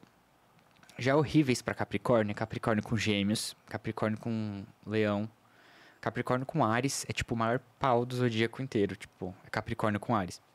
Porque são os dois que gostam de mudar e os dois com energia cardinal. Então, tipo assim, ou é tipo a paixão mais avassaladora que eles vão ter, ou vai ser tipo a pior, tipo, catástrofe que vai acontecer, tipo, assim, é briga tipo pesada. Ahn, aquário. Bom, aquário, esse é um signo difícil para se relacionar, né? Não só, tipo, para, não para as pessoas se relacionarem com aquário. Para aquário querer se relacionar com alguém é muito difícil. Tipo, eles, eles são muito bem sozinhos. Então, para eles entrarem numa relação, é tipo... Não importa muito o signo, é tipo, o que, que a pessoa vai me proporcionar. Porque eles são muito críticos dentro desse setor. Eles não são nada carentes. Eles não são nada, tipo, presos a esses, essas ideias de, tipo, relação. Então, eles já são muito, muito solitários por si só. Mas, aquário com Libra pode ser muito bom. Aquário com Gêmeos. Ah, com Sagitário também pode ser uma combinação boa para Aquário, porque é, Aquário pode gostar muito desse lado filosófico de Sagitário, dessas questões humanas existenciais que Sagitário tem. Pode fazer Aquário se apaixonar. Mas é bem difícil fazer uma pessoa de Aquário se apaixonar. Ah, mas também, né, quando eles se abrem é tipo só pra uma pessoa. Depois, peixes. Bom, peixes com câncer, peixes com escorpião, peixes com touro, é bom também. Ah, negativas para peixes. Ares. Ah, Peixes com gêmeos, horrível, né? E com aquário também, muito difícil para peixes. Por eles terem essa questão da humanidade muito diferente, Uhum. é muito insensível para peixes. Tipo, peixes não conseguem nem lidar com a ideia de, tipo, aquário conseguir ver, tipo, uma pessoa na rua pedindo dinheiro e não dá. Tipo, então são bem difíceis. Uhum. Legal. Eu vou apresentar o vinho, que eu sempre faço todo episódio, e aí eu vou para as perguntas aqui da galera, que senão a gente até avança muito tempo. Tem bastante coisa ali, coisa que perguntaram que eu não faço a menor ideia, então eu Aham. falei, já fiquei curioso para saber o que é. Hoje a gente continua na saga de provar os novos vinhos italianos que chegaram, né? Então, estou nessa difícil missão aqui. É, hoje a gente está provando o Seicorone, que é um, um produtor da Sicília, na Itália. E a gente está com a uva Nero d'Avola, que é a uva emblemática ali da região, vinho tinto, encorpado, mas bem redondinho. Safra 2022, importação exclusiva da Vinho e Ponto. Esse vinho hoje custa 119 reais. Então, tá, tá bem legal para o bate-papo aqui. Então, a gente recebeu uma carga nova de Itália, então estou trazendo Ah, os é? vinhos todos no- nos episódios aqui para provar ao vivo aí para galera. Legal. É, bom, vamos às perguntas aqui que o pessoal o pessoal tá mandando. É, tinha um aqui que era o primeiro que mandou. Eu... Ah, tem bastante mensagem. Valeu aí pra galera participando. Deixa eu achar aqui. Aqui é da Sara Fim. O que é o retorno do Saturno? O retorno de Saturno, é, ele acontece em média de 30 em 30 anos. Que é o tempo que Saturno leva para dar a volta no É, zodíaco. tá o retorno. É, então é entre os 29 e 30 anos que ele acontece. É o ponto, é quando o Saturno vai chegar no ponto exato que estava quando você nasceu. Por que, que isso é importante? Porque Saturno, ele é um planeta ah, que vai falar das responsabilidades. Vai falar do amadurecimento. Então, por isso que chama crise dos 30. Uhum. Porque ele vai fazer você rever sua vida inteira. Então, quando ele entra no retorno, é um período da vida da pessoa que pode ser bem desafiador. É aquele momento que você vai, tipo, começar a refletir da sua vida. Tipo, pô, tô com 30 anos e sei lá, eu tô morando com os meus pais. Tô com 30 anos e não tô no emprego que eu queria. Tô com 30 anos e eu, sei lá. Ele traz todas as cargas do passado de volta, porque o Saturno é o passado. Então, ele faz a gente ter que rever a nossa vida inteira. Então, a gente passa por aquele momento de ficar refletindo. Mas também, ele traz o auge da vida. Porque pode ser um momento que você explode, tipo, que traz muito sucesso. Porque quando você entra no retorno e você tá onde você queria estar, você, tipo, se encontrou, tipo, você não entrou nessa, nesse looping de angústia, de... Ele traz, tipo, um momento de amadurecimento. Tipo, amadureci, agora eu tô preparado para, para fazer o que eu preciso fazer. Então, ele não é, tipo, ruim, igual as pessoas falam. Mas é um momento, sim, de você ser reflexivo, de você entender sua vida, onde você está, entender que às vezes vão ter momentos do retorno que a gente se sente um pouco desanimado, porque Saturno é muito devagar, ele é uma energia de restrição. Então a gente perde um pouco o ânimo, às vezes, das coisas, né? Fala que quando você acorda e dá aquela vontadezinha, tipo, ai, por que eu acordei hoje? Né? No retorno é muito comum. Isso acontece entre os 29 e 30 anos. Algumas pessoas eu já fiz com retorno começando com 27 para 28. Então por isso que precisa ver no seu mapa para saber o período certo que o retorno vai acontecer. E depois ele vai acontecer de novo com 60 anos. Mas pode ser mais longo, tipo 32, assim, ou não? Não, muito difícil O chegar nos limite ali é- 32. é 30. É, é muito difícil. Já, já, já fiz de 31 anos e ainda tá no retorno. Uhum. Ah, porque acontece? Você vai entrar nos, em períodos do retorno, às vezes ele para e ele volta. Mas passar dos 30 é, tipo, bem difícil. Tá. E aí, quando vai pro 60, essa segunda É o segundo volta... retorno. É. Também, né? Dá aquela. É, nos é a 60 mesma crise dos mesma 30 crise. dos 60. Só que de uma maneira mais diferente, porque você já tá mais maduro, você já passou pelo primeiro. Então, normalmente é o momento de transcendência da vida da pessoa, quando ela passa no seg- no segundo retorno. É dela também, tipo, é, mudar, tentar mudar, encontrar novos caminhos da vida, tipo, se sentir, às vezes, né, sempre num positivo. Num negativo é sempre importante ressaltar. É, o Saturno, ele é um dos planetas causadores de depressão. Então, a pessoa pode ficar deprimida, tipo, depressiva, se ela passa num retorno, tipo, tem aspectos muito negativos. Por isso que é importante você saber. Ah, porque o Saturno, ele não é o otimismo, né? O otimismo é Júpiter. O Saturno é o pessimismo, né? No negativo, né? O, o positivo de Saturno é a maturidade. É você saber olhar as coisas, tipo, com um olhar maduro e, tipo, realista. Mas, como a realidade é difícil, ele tem a tendência ao pessimismo. E a restrição de movimento. A gente, ah, eu quero fazer mil coisas e não faço nada. Né? Tenho ideias, tipo, não concretizo nenhuma. Então, o segundo retorno vai ser isso, tipo, uns 60 anos. Uhum. Também de amadurecimento, de entendimento, de compreensão. Às vezes de algumas mudanças na vida. Tipo, vou- o Saturno é o fim. Então, tudo que não tem mais sentido na vida da pessoa acaba quando ela entra no retorno. Tudo, é impressionante. É, hábitos que não fazem mais sentido, a pessoa para com eles. Pessoas que não fazem mais sentido somem. Ah, quando você passa pelo retorno, tipo, e, e tá num relacionamento, você vai ver que, tipo, se aquela relação às vezes não, não é mais benéfica, ela tem a tendência a terminar. Porque é o momento que você vai, vai separar, tipo, o que faz sentido do que não faz mais. Uhum. E às vezes isso causa angústia, causa sofrimento, né? E causa, tipo, a gente se assusta quando entra nesse período. Mas, sabendo administrá-lo, entendê-lo e olhar os outros aspectos, porque não acontece só um, pode ser um momento, tipo, de muito sucesso. Tipo, onde a pessoa tava no auge, Uhum. tá? Da vida da pessoa. E o, bom, se o Saturno é o negativo, aí quem que tem o positivo? É Júpiter, que você É falou? o Júpiter, é o grande benigno. E que, que outro planeta aí tem uma ação importante, assim, na, na vida da pessoa? Todos os planetas são importantes, tá? Tipo, todos, né? Ah, o que acontece é que o Saturno, ele é tipo um planeta geracional. Ele é lento. Ele fica três anos ah, no mesmo signo, aproximadamente. Por conta disso, ficar três anos no mesmo signo, ele vai afetar muito um setor da sua vida. Uhum. Só que de uma maneira significativa. É diferente, por exemplo, de outros planetas que ficam às vezes 12 anos. Porque ficar 12 anos, ele vai afetar, mas você não consegue ter precisão de tipo quando ele está afetando exatamente. O Saturno você consegue. Então ele acaba sendo um planeta de muita relevância. E o Júpiter é a mesma coisa, porque o Júpiter fica em torno de um ano. Uhum. E o Júpiter é maravilhoso, tipo, é um planeta muito bom, né? Inclusive ele tá em touro, né? Pra minha sorte. Por isso que as pessoas estão falando que 2024 vai ser um ano muito positivo para touro e muito positivo para gêmeos. Porque ele já tá em touro, né? Ele vai terminar o trânsito dele em touro, né? Durante o ano de 2024 e vai iniciar em gêmeos. Então, consequentemente, ele vai entrar nesses signos e vai traz, né? Júpiter ele traz expansividade, ele traz sucesso, tipo, ele traz ah, crescimento. Você vai ver que você recebe oportunidades quando o Júpiter está no seu signo. Tipo, é impressionante. Óbvio que não é na hora que ele entra, em algum momento que ele, que ele ative. Mas acredite, enquanto ele está no trânsito, se prepara porque coisas muito boas acontecem. Se você souber a casa onde ele está, que é onde você tem o signo, é melhor ainda porque você consegue ter uma noção do setor que ele vai ativar. Entendeu? Então, assim, é, é excelente. O Júpiter é muito bom. A Vênus é um planeta muito bom também, um planeta benigno. A Vênus, ela tá ligada com sorte, ela traz sorte às vezes, dependendo de onde ela estiver. Mas como são planetas rápidos, a gente não usa no trânsito. A gente usa mais no... Daria pra usar no trânsito, só que assim, para você entender, tem trânsitos diários, né, e trânsitos anuais. O trânsito diário são os planetas rápidos, que ficam pouco tempo no mesmo signo. Tipo a Lua. A Lua fica dois dias, assim, no máximo, num signo. Então ela é muito rápida. Você teria que fazer essa previsão tipo, todos os dias, dentro do seu mapa, para ter uma noção de tipo, como os setores estão ativados. Ah, então a gente não, usa, tipo, basicamente, quando você vai fazer previsão. Você usa os geracionais, que você vê, tipo, vai ficar. Vai ficar seis meses no mesmo signo, vai ficar sete meses na mesma casa, um ano.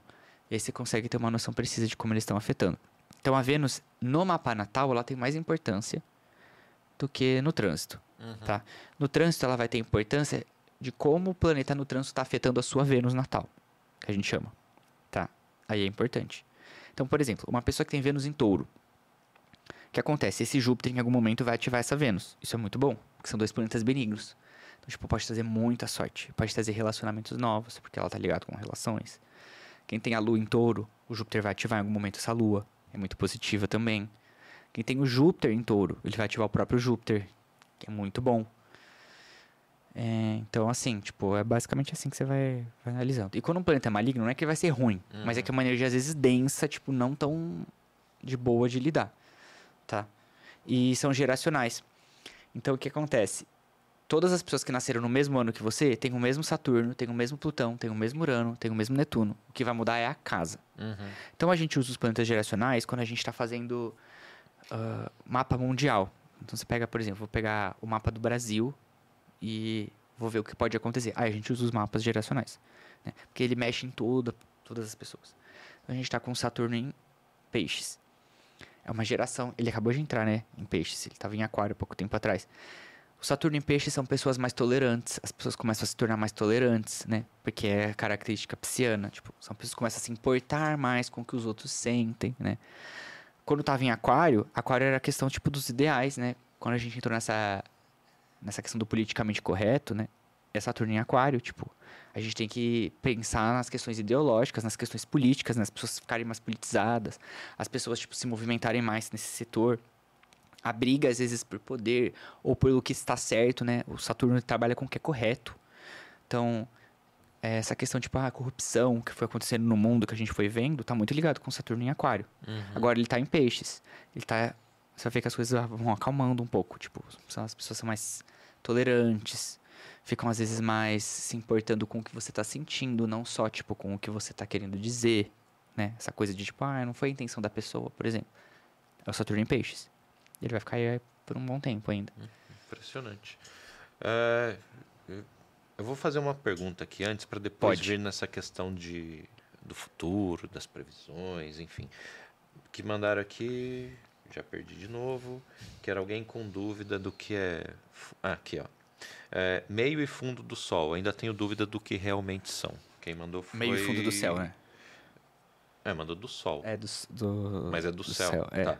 É, foi o Rondinelli Abreu que mandou. Tá. Bom, o meio do céu, ele é o ponto mais alto do mapa. E o fundo do céu é o ponto mais baixo do mapa. Então, geralmente, o meio do céu sempre está ligado com a casa 10. E o fundo do céu, na maioria das vezes, com a casa 4. Tá? Mas pode ser a 3 também. Ah, o fundo do céu não tem uma coisa tão relevante, tá? É só porque ele é o fundo, porque tem um meio. Tem o ponto mais alto e o ponto mais baixo. O ponto mais alto do mapa, esse sim é muito importante, porque ele vai falar de como você se projeta na sua vida, na questão de carreira e de caminho e escolhas de vida, né? Então você saber o que você tem no meio do céu, né, tanto o signo como os planetas, ele te ajuda a entender como você se projeta na vida, né? De que maneira? Eu me projeto de maneira é, corajosa, me projeto de maneira às vezes contida, me projeto de maneira intelectual, me projeto de maneira então, também tem as características do meio do céu de cada, em cada signo, como que a pessoa tem essa tendência a se projetar. Por que, que ele é tão importante? Que você vai ver que. Você, você, você sabe o seu meio do céu ou não? Eu, vou, eu vou pesquisar aqui, eu vou achar. Porque quando você sabe o seu meio do céu, você consegue entender muito de como que você é na sua vida. Então, exemplo. Uma pessoa de Ares, mas com o meio do céu em touro. Você vai ver que essa pessoa se projeta na vida de maneira precavida. Ela não é um ariano, tipo, que não pensa nas coisas, não pensa antes de fazer, não pensa antes de agir. Porque a maneira de projeção com a vida é ser precavido. É com a carreira, é tipo, com a solidez das coisas, é com a, a minha autoimagem. Então, me preocupo com o que as pessoas acham de mim. Já quem tem o meio do céu em Ares, pode ser qualquer signo que seja. Quem tem o meio do céu em Ares se projeta na vida de maneira dinâmica, de maneira apaixonada, de maneira uh, destemida, de maneira é, de ímpeto. Achou seu mapa? Uhum. Deixa eu ver. Você tem o meio do céu em gêmeos. Uh, eu amo esse meio do céu. Porque são pessoas não limitadas. Né? Você vai ver que a pessoa se projeta na vida de maneira não limitante. Então, por exemplo, você vai ver, você criou um podcast tá ligado de certa maneira um pouco com a carreira, mas com a minha projeção de vida. Primeiro, quem tem medo de céu em gêmeos normalmente tem muitos trabalhos, tá? Você não, não fica numa coisa só, porque é a não limitação. Não vou ser só uma coisa na vida, sendo que a vida tem infinitas possibilidades. Eu posso até ter um foco, mas o caminho é N curvas, né? Diferente do que eu tava falando do meio do céu em touro, que é tipo, é ali que eu quero chegar, eu fui em linha reta. Então, o que tem medo do céu em gêmeos, você vai ver, eu falo sobre todos os assuntos possíveis. Não vou fazer só falar da mesma coisa. Não vou trazer só as mesmas pessoas. Uh, o meio do céu em gêmeos são pessoas que são dinâmicas, muito inteligentes, né? Quem tem medo do céu em gêmeos adora aprender, questionador. Uh, o único problema desse meio do céu é que ele pode deixar a pessoa não terminar as coisas que ela começa, Aham. né? Por Muitos trabalhos e todos pela metade. É, por que que acontece isso? Porque como é muita coisa, eu também desisto rápido, né? Eu vou ler um livro, uh, em meio do céu em gêmeos, ler três livros ao mesmo tempo. Uhum. e não termina nenhum, por exemplo. Porque vai indo, tipo, vai acontecendo, tipo, então é dificuldade de foco, às vezes, em se projetar na vida. Entendeu? Que é bastante energia mutável, né? Porque você tem ascendente em virgem, que é mutável, o sol em sagitário, que é mutável, o meio do céu em gêmeos, que é mutável, já te traz muita energia mutável, Uhum. por si só. Né? Que muita energia mutável traz dificuldade de foco, traz dificuldade de, tipo, terminar as coisas, né? Distrai rápido, mas também faz muitas coisas. São multitarefas, são pessoas que fazem tudo. Uh, deixa eu ver o que mais aqui. Tem a lua em câncer. A lua é nossa emocional, né? A lua em câncer são pessoas muito sensíveis emocionalmente. Elas sim se preocupam, tipo, com o que o outro tá sentindo. Com o que eu faço vai causar na pessoa. Uh, e tá na casa 11 ainda, que são os amigos, né? Quem tem lua em câncer na casa 11 é, tipo, amo os amigos. Os amigos, eu cuido dos amigos, né? Tipo, os amigos são primordiais. Tem amizades muito boas. Quem tem a lua na casa 11 normalmente tem sorte com amigos. Quem, tipo, amigo... Sabe, tipo... Queria ir pra Tailândia. Eu tenho um amigo que mora na Tailândia. Uhum. Queria ir... Tô com calor. Tem um amigo que tem piscina, por exemplo. São, tem amizades boas e são amigos excelentes. E pode chegar nos amizades família, por exemplo, também. Você tem o Martin Peixes. Uh, o Marte em peixes são. O Marte ele é o nosso movimentador. Sem o Marte, a gente é pedra que não sai do lugar. Tá? Então ele vai mostrar como a gente se movimenta na vida. O Marte em peixes se movimenta na vida pelos outros. Tá? As pessoas fazem muito pelos outros. Você vê que às vezes o que movimenta o Marte são as pessoas. Então é. Por mim, eu não saio de casa hoje. Mas aí o fulano me chama para sair. Aí tudo bem, eu vou por você, né? Por mim, eu não faria nada mas alguém quer que eu faça. Eu vou lá e faço. Então, ela se movimenta pelas pessoas, né? uhum. né? Sempre uma atenção, porque o Martin Peixes pode ter essa tendência a fazer tanto pelos outros, que quando eu vou fazer para mim, aí eu não faço, né? Tipo, não é por preguiça, mas é porque perdi o meu movimentador. Uhum. Então, é só ter essas atenções, né? Você vê que quem tem Martin Peixes e namora, nossa, faz tudo pra pessoa. Tipo, se movimenta, tipo, leva, busca, faz, tipo, porque vira um movimento, uhum. tá? São os outros. Mas são pessoas gentis, quem tem mais em peixes normalmente é muito gentil, é cordial, é delicado, né? Se preocupa também com o que a, o pessoa tá, tipo, se importando. Ele tá na casa 6, né? É a casa do trabalho. Quem tem Marte na casa 6 normalmente trabalha bastante, gosta de trabalhar. Tipo, gosta de estar ativo. É a casa da rotina, a pessoa gosta de rotina. Tipo, nem necessariamente ser regrada, mas, tipo, estar sempre fazendo alguma coisa. Uhum. Tá? Uh, você também tem Júpiter na casa 6. Traz sorte com trabalho. Só que, nossa, tem trabalho em coisas boas. Tipo, tem oportunidades boas de trabalho. Quem tem Júpiter na casa 6, tipo, fala, nunca precisa se preocupar com demissão. Porque, tipo, tem, tem gente que vai. Eu demitido ontem, não precisa entregar currículo. Uhum. Alguém me dá uma oportunidade. Tem muita sorte, tipo, com o trabalho. E são pessoas que são queridas dentro do ambiente de trabalho. As pessoas gostam de mim, tipo. Uh, muita sorte. Tipo, nunca fica sem trabalhar. Traz sorte com saúde também tem uma saúde boa. Bom, você tem Saturno na casa 3. Saturno na casa 3, né? Que eu tava falando do, do maligno, né? O Saturno na casa 3, ele traz primeiro uma questão de, tipo, quando é novo, a pessoa pode odiar estudar, tá? Estudar ser um peso na vida da pessoa, tipo, porque essa casa fala muito dos estudos. Normalmente a pessoa vai descobrir o prazer de estudar mais velha na vida. Aí que ela descobre o prazer de estudar, de gostar de estudar, de uh, dos lugares acadêmicos em si, né? Tipo, mas quando é mais novo, tipo, é na força do ódio. Uhum. Porque, tipo, é muito difícil pra pessoa. Assim mesmo. Odiava. Legal. Ah, bom que eu tinha aqui fácil na uhum. Mas aí você viu, o mapa ele é, tipo, impressionante, né? É, não. É, é, é, o que eu falei, né? Na hora que você pega isolado, né? Só o Sol, você vai falar assim, tá, então 6 bilhões de pessoas no mundo, só existem 12 características, então, você, né? É, não, é mas aí você vai, você tem N elementos que combinados, né? Isso, formam e, essa e, e aí quando você faz previsão para signo, você trabalha com probabilidade. Tipo, porque é um dos avos do mundo de cada signo. Uhum. Então, tipo, por isso que fica uma coisa meio, tipo, meio banal, né? Porque, tipo, óbvio que vai acertar para alguns, tipo, não vai acertar para outros. Lógico. Né? Uma coisa horóscopo diário, tipo, quantas pessoas de touro não estão lendo aquilo, que hoje seu dia vai ser ruim, e aí é é, e a, e a, minha próxima pergunta era isso, que alguém tinha mandado aqui, ah, faz previsão para 2024. Então, uhum. era duas coisas.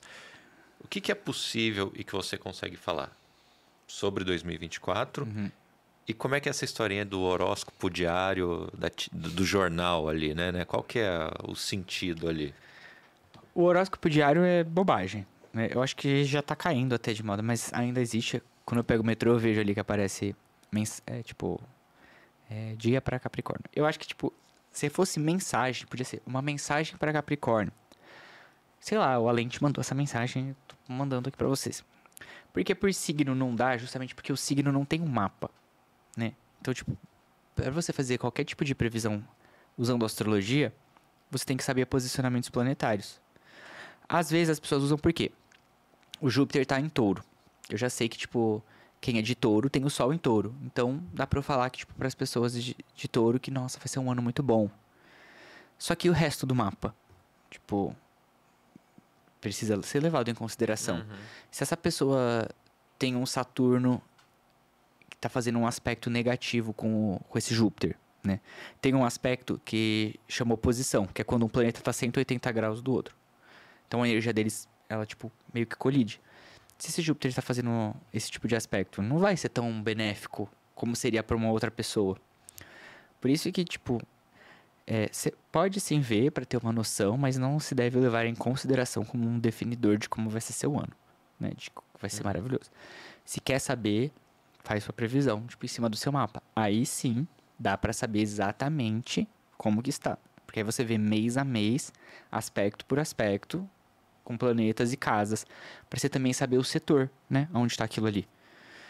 Ah, já a previsão, assim, para ano é justamente dessa maneira. A gente pega os planetas geracionais, então a gente olha onde eles estão, ah, e consegue ter uma noção, tipo, de como ele vai afetar os signos. Por quê?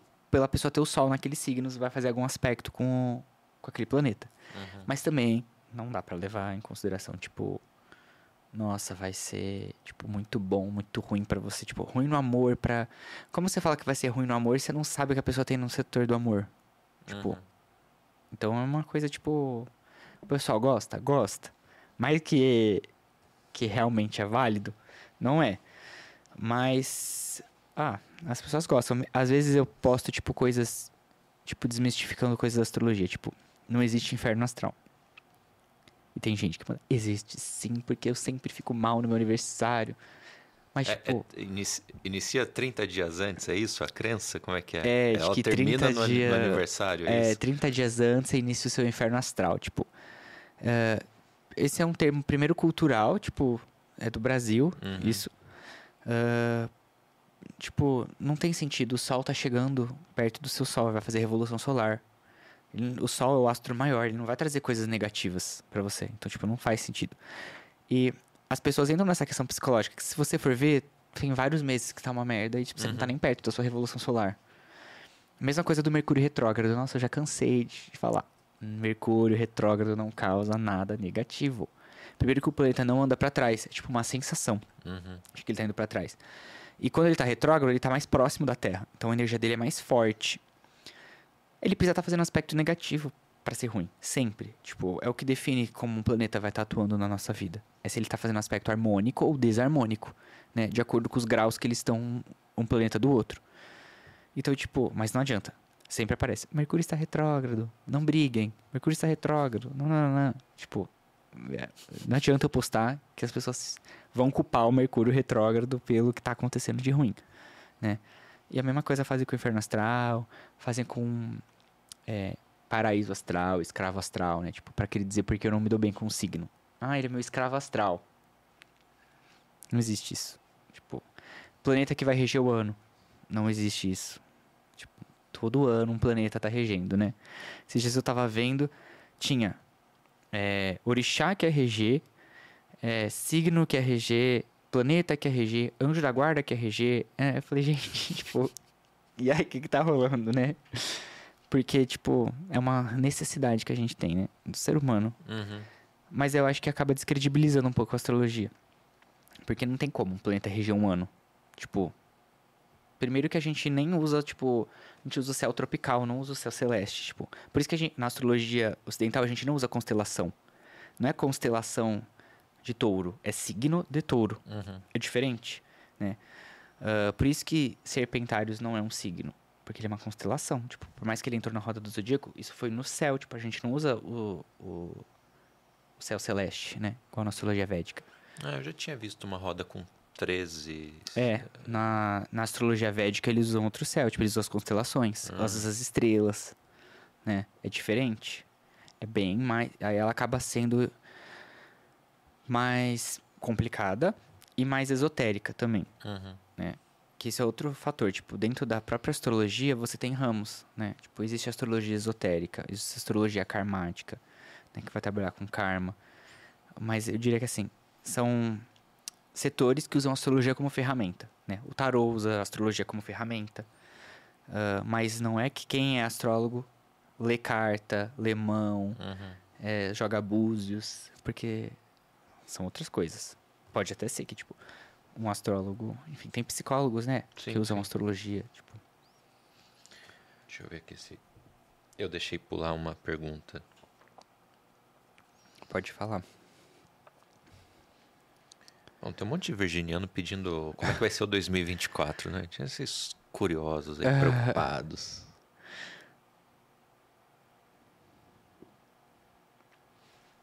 Mas para 2024, né? Quem, quem, vamos dizer assim, vai ter mais sorte aí? Touro e, e Gêmeos. Touro e gêmeos, né?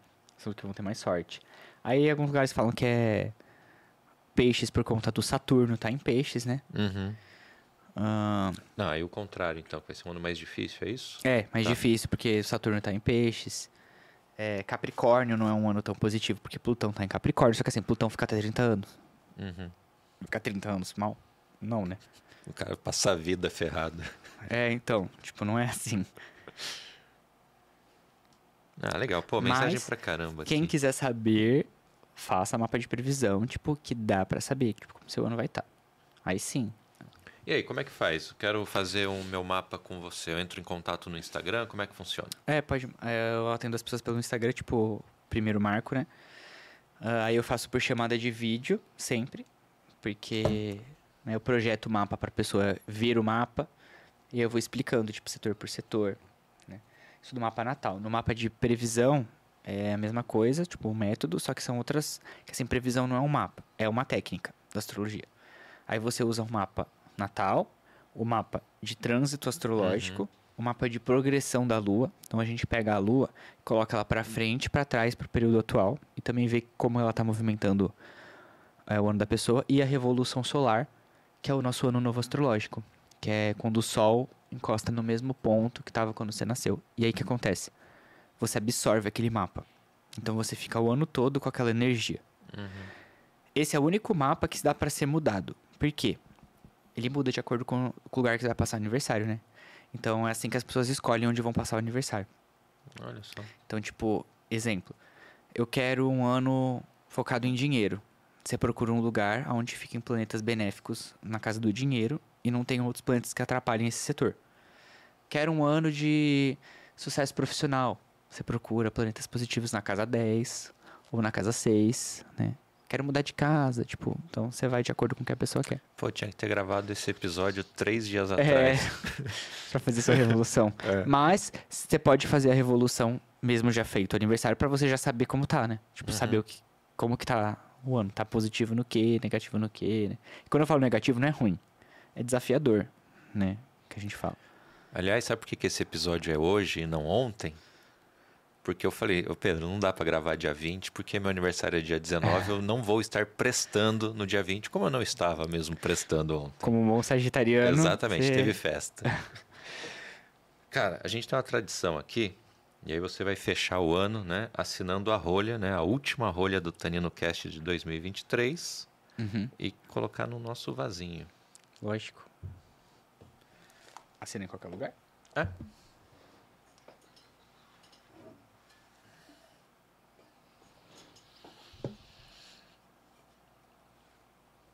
Só colocar aqui.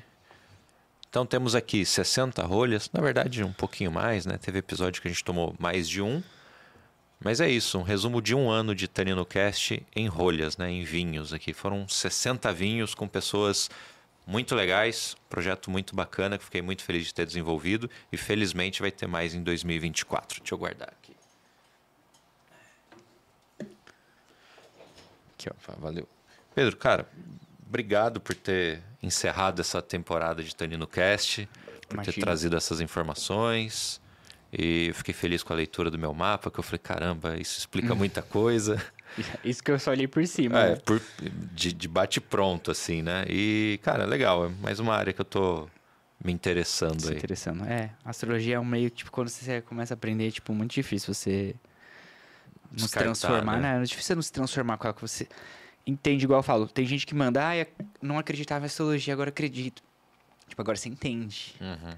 Por isso que eu gosto de passar as informações de uma maneira bem didática e a minha leitura de mapa é didática também. Tipo, é explicativa pra você entender o que tá rolando. Porque eu acho que é tão vago, tipo, alguém só falar.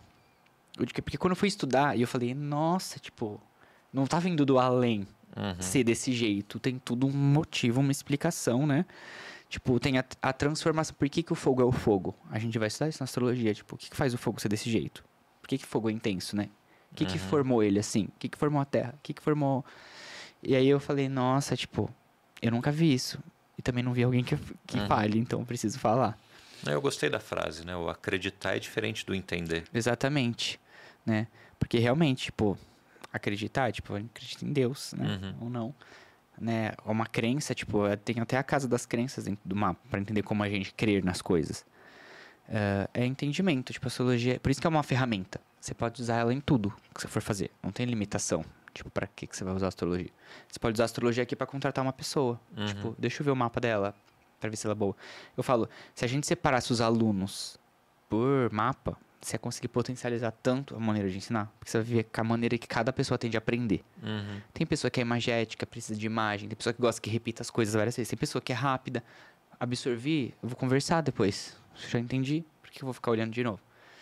Então, tipo, é uma ferramenta que dá pra você usar basicamente tudo que você for fazer. Né? Marcar uma cirurgia. Deixa eu olhar o mapa do paciente. Tipo, vamos ver se tá bom. Tipo, se não vai dar ruim. Tipo, ela é excelente. Ela é muito boa. Legal. Só pra gente não encerrar o tempo, queria te agradecer. Imagina. Foi um prazer conver- conversar com você, te conhecer pessoalmente. E é, a gente Prazer vai trocar mais meu. ideia, cara. Saúde. Para Saúde. quem nos assistiu até o final ao vivo, muito obrigado. Para quem mandou mensagem no chat, a participação foi muito legal. Mas se você está assistindo em outro horário, daqui, sei lá, um ano, deixa um comentário. Isso ajuda aí o algoritmo a entregar e esse episódio ser assistido por mais pessoas, né? Se inscreve aí. Muito obrigado pela sua audiência em 2023. Te espero ano que vem. Saúde.